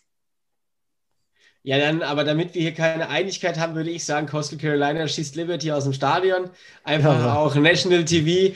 Und äh, kleiner Fun Fact: Die meisten Polls für die Sunbelt hatten Coastal Carolina abgeschlagen auf dem letzten Platz in der Sunbelt East. Also das muss man sich auch mal reinziehen. Und auch Janik und ich haben im, äh, im Podcast in der, in der Preview damals auch, wir hatten, äh, wir hatten Grayson McCall nicht mal mehr auf dem Zettel ja, dass der da starten könnte. Und auch beide gesagt, so, ja, das Coaching ist so ein bisschen, hm. Also, ja, und Coach Chatwell hat dann eine super Arbeit geleistet. Das kann man nicht anders sagen. Und ich bin mega gespannt auf das Spiel. Das könnte richtig, richtig Spaß machen. War das eigentlich ein Spiel, was kurzfristig angesetzt wurde? Ja, oder? Ich hatte das jetzt gar nicht, oder stand das schon von Anfang an fest? Ich habe mir, das kam mich irgendwie so ein bisschen überraschend, dass das jetzt. Oder? Oh, das, das weiß ich jetzt gerade gar nicht. Okay. Gut, na gut, dann muss ich da nochmal reinschauen. Müssen okay. wir jetzt den Anfangsspielplan aufrufen. Ja. Okay. Ähm, das waren die beiden Spiele, wie gesagt. Und das Coastal Carolina Liberty Spiel auf ESPNU, das heißt, dass ihr das auf jeden Fall im ESPN Player finden solltet, wenn die keinen Schwachsinn machen. Äh, gut, Lukas, vielen Dank, dass du da warst. Bitteschön, bitteschön. Ihr hört Lukas nächste Woche wieder mit seinen Group of Five Games of the Week. Bis dahin könnt ihr gerne seinen Mighty Five Podcast auschecken. Dazu auch nochmal alle Links in der Episodenbeschreibung. Wir gehen jetzt zurück wieder in die reguläre Episode. Und wir sind wieder zurück. Ähm, wir kommen jetzt noch zum College Football Pick-M bei ESPN. Wir geben da jede Woche unsere Picks ab. Ähm, Letzte Woche hatte ich 6 von 10, Silvio 5 von 10, Immo 4 von 10, richtig, wenn ich das richtig gesehen habe. Waren es wirklich von 10? Es waren, es waren immer 10 Spiele. Also bei mir. Also die Spiele Echt? waren auch teilweise gecancelt. Also ah. bei, mir stand, dass du 6 von 6 warst und ich 5 von 6. Ah, okay. Dann stimmt. Weil wir hatten da ja Spiele drin, die auf jeden Fall abgesagt wurden. Weil ich hatte nur dieses Maryland, äh, Indiana falsch und Robert, du hattest gar kein Spiel falsch. Ah ja. Dann waren es 6 von 6. Also außer, außer ich. Nee, nee, ich, ich habe jetzt gerade auch geschaut. Alles recht. Da wurden einige Spiele abgesagt. Ähm, diese Woche stehen wieder erstmal 10 Spiele drin. Mal schauen, wie viele dann da tatsächlich stattfinden werden. ähm, wir, wie gesagt, tippen das auf ESPN, haben da keinen Einfluss drauf, welche Spiele das sind. Als erstes auf ESPN, im ESPN Player, 18 Uhr, wahrscheinlich, lege ich mich jetzt mal fest, auf RAN NFL. Das ist ja immer so meine kleine Challenge, die ich hier in der Episode habe, äh, zu tippen, was bei Run NFL, äh, bei Run College kommt. Ähm, Texas AM ähm, gegen Auburn. Ich gehe mit Texas AM. Texas AM. Ja, Texas AM. 18 Uhr ESPN äh, Player, Oklahoma State gegen TCU. OSU. OSU? Ähm, OSU. 18 Uhr Fox, also schwierig zu empfangen. Texas, Kansas State, Texas. Texas. Texas. Ich glaube, du hast vorhin schon erwähnt, richtig, glaub, äh, Silvio, dass Kansas State solche Spiele eng machen kann, aber ich habe das Gefühl, seit Skylar Thompson da raus ist mit Verle Verletzung, ist Kansas State offensiv auch nicht mehr das, was sie mal waren. Und ja. die machen es eng, aber ich glaube, Texas kann davon ziehen. Agree. 18 Uhr ESPN Player Memphis gegen Tulane. Memphis. Memphis. Ähm, das dürfte jetzt 22 Uhr sein? Nee, 21 Uhr. Nee. 22 Uhr ist äh, bei uns, äh, bei in den USA, je nachdem. Also da steht ja immer die Eastern Time. Ja. Ähm, sind sechs Stunden drauf, also müsste es um 20 Uhr sein. Ja, 20 Uhr. Genau. Äh, Liberty gegen Coastal Carolina. Das ist ein interessantes Spiel. Ist irgendwie komisch, dass das in Amerika auf ESPNU übertragen wird. Äh, und ich glaube, das ist irgendwie was auch was kurzfristig gescheduled wurde. Liberty gegen Coastal. Liberty. Coastal. Let's go. Äh, dann sind wir bei den 21.30 Uhr Spielen. Indiana gegen Wisconsin im ESPN Player. Wisconsin. Wisconsin. Damn. Dann switche ich schnell auf Indiana. Indiana. 21.30 Uhr ESPN Player, West Virginia gegen Iowa State. Iowa State. Iowa State. Iowa State. Ähm, 1 Uhr nachts auf Fox. Also schwierig. Buffalo gegen Arizona. Buffalo. Äh, Colorado also gegen Arizona. Buffaloes. Die Colorado Buffaloes. Die Buffalo. Colorado. Colorado, ja. Ähm, 1.30 Uhr im ESPN Player. Wahrscheinlich auf The Zone. Clemson gegen Virginia Tech. Clemson. Clemson. Clemson. Und äh, 4.30 Uhr wäre jetzt mein Tipp. Fox Sports gegen äh, auf Fox Sports Fresno State gegen Nevada. Nevada. Nevada. Nevada. Haben jetzt das erste Mal vergangenes Wochenende gegen Hawaii verloren. Der Tiebreaker ist Clemson gegen Virginia Tech. Ich gehe mit Clemson 52 zu 17. 46 12. Clemson. 48 10.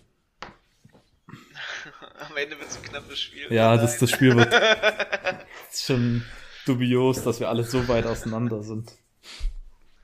Okay, äh, damit ist auch das Pick'em durch und ich würde sagen, wir rappen das hier ab. Wie immer könnt ihr uns eine äh, Apple Podcast Rezension da lassen. Das würde uns freuen, wenn wir bei Apple Podcasts weiter oben angezeigt oder uns eine Spende zukommen lassen. Da geht ihr gern einfach auf cfbgermanypodcast.home.blog. Äh, sehr umständliche URL, deswegen auch bei allen Social Media Accounts verlinkt. Auf Twitter at cfbgermanypod, auf Instagram cfbgermanypodcast. Ähm, sonst empfehlt uns gern Freunden per Mund-zu-Mund-Propaganda weiter. Das hilft uns auch. Äh, und sonst da überall bei den Social Media Accounts ein Follow da lassen. Nächste Woche Fragen einreichen, wenn ihr welche habt. Und sonst hört ihr uns nächsten Mittwoch wieder. Ich glaube, diese Woche, ja, diese Woche pausieren wir mit unserer zweiten Episode äh, erstmal. Und ja, deswegen nächste Woche Mittwoch. Bis dahin. Ciao.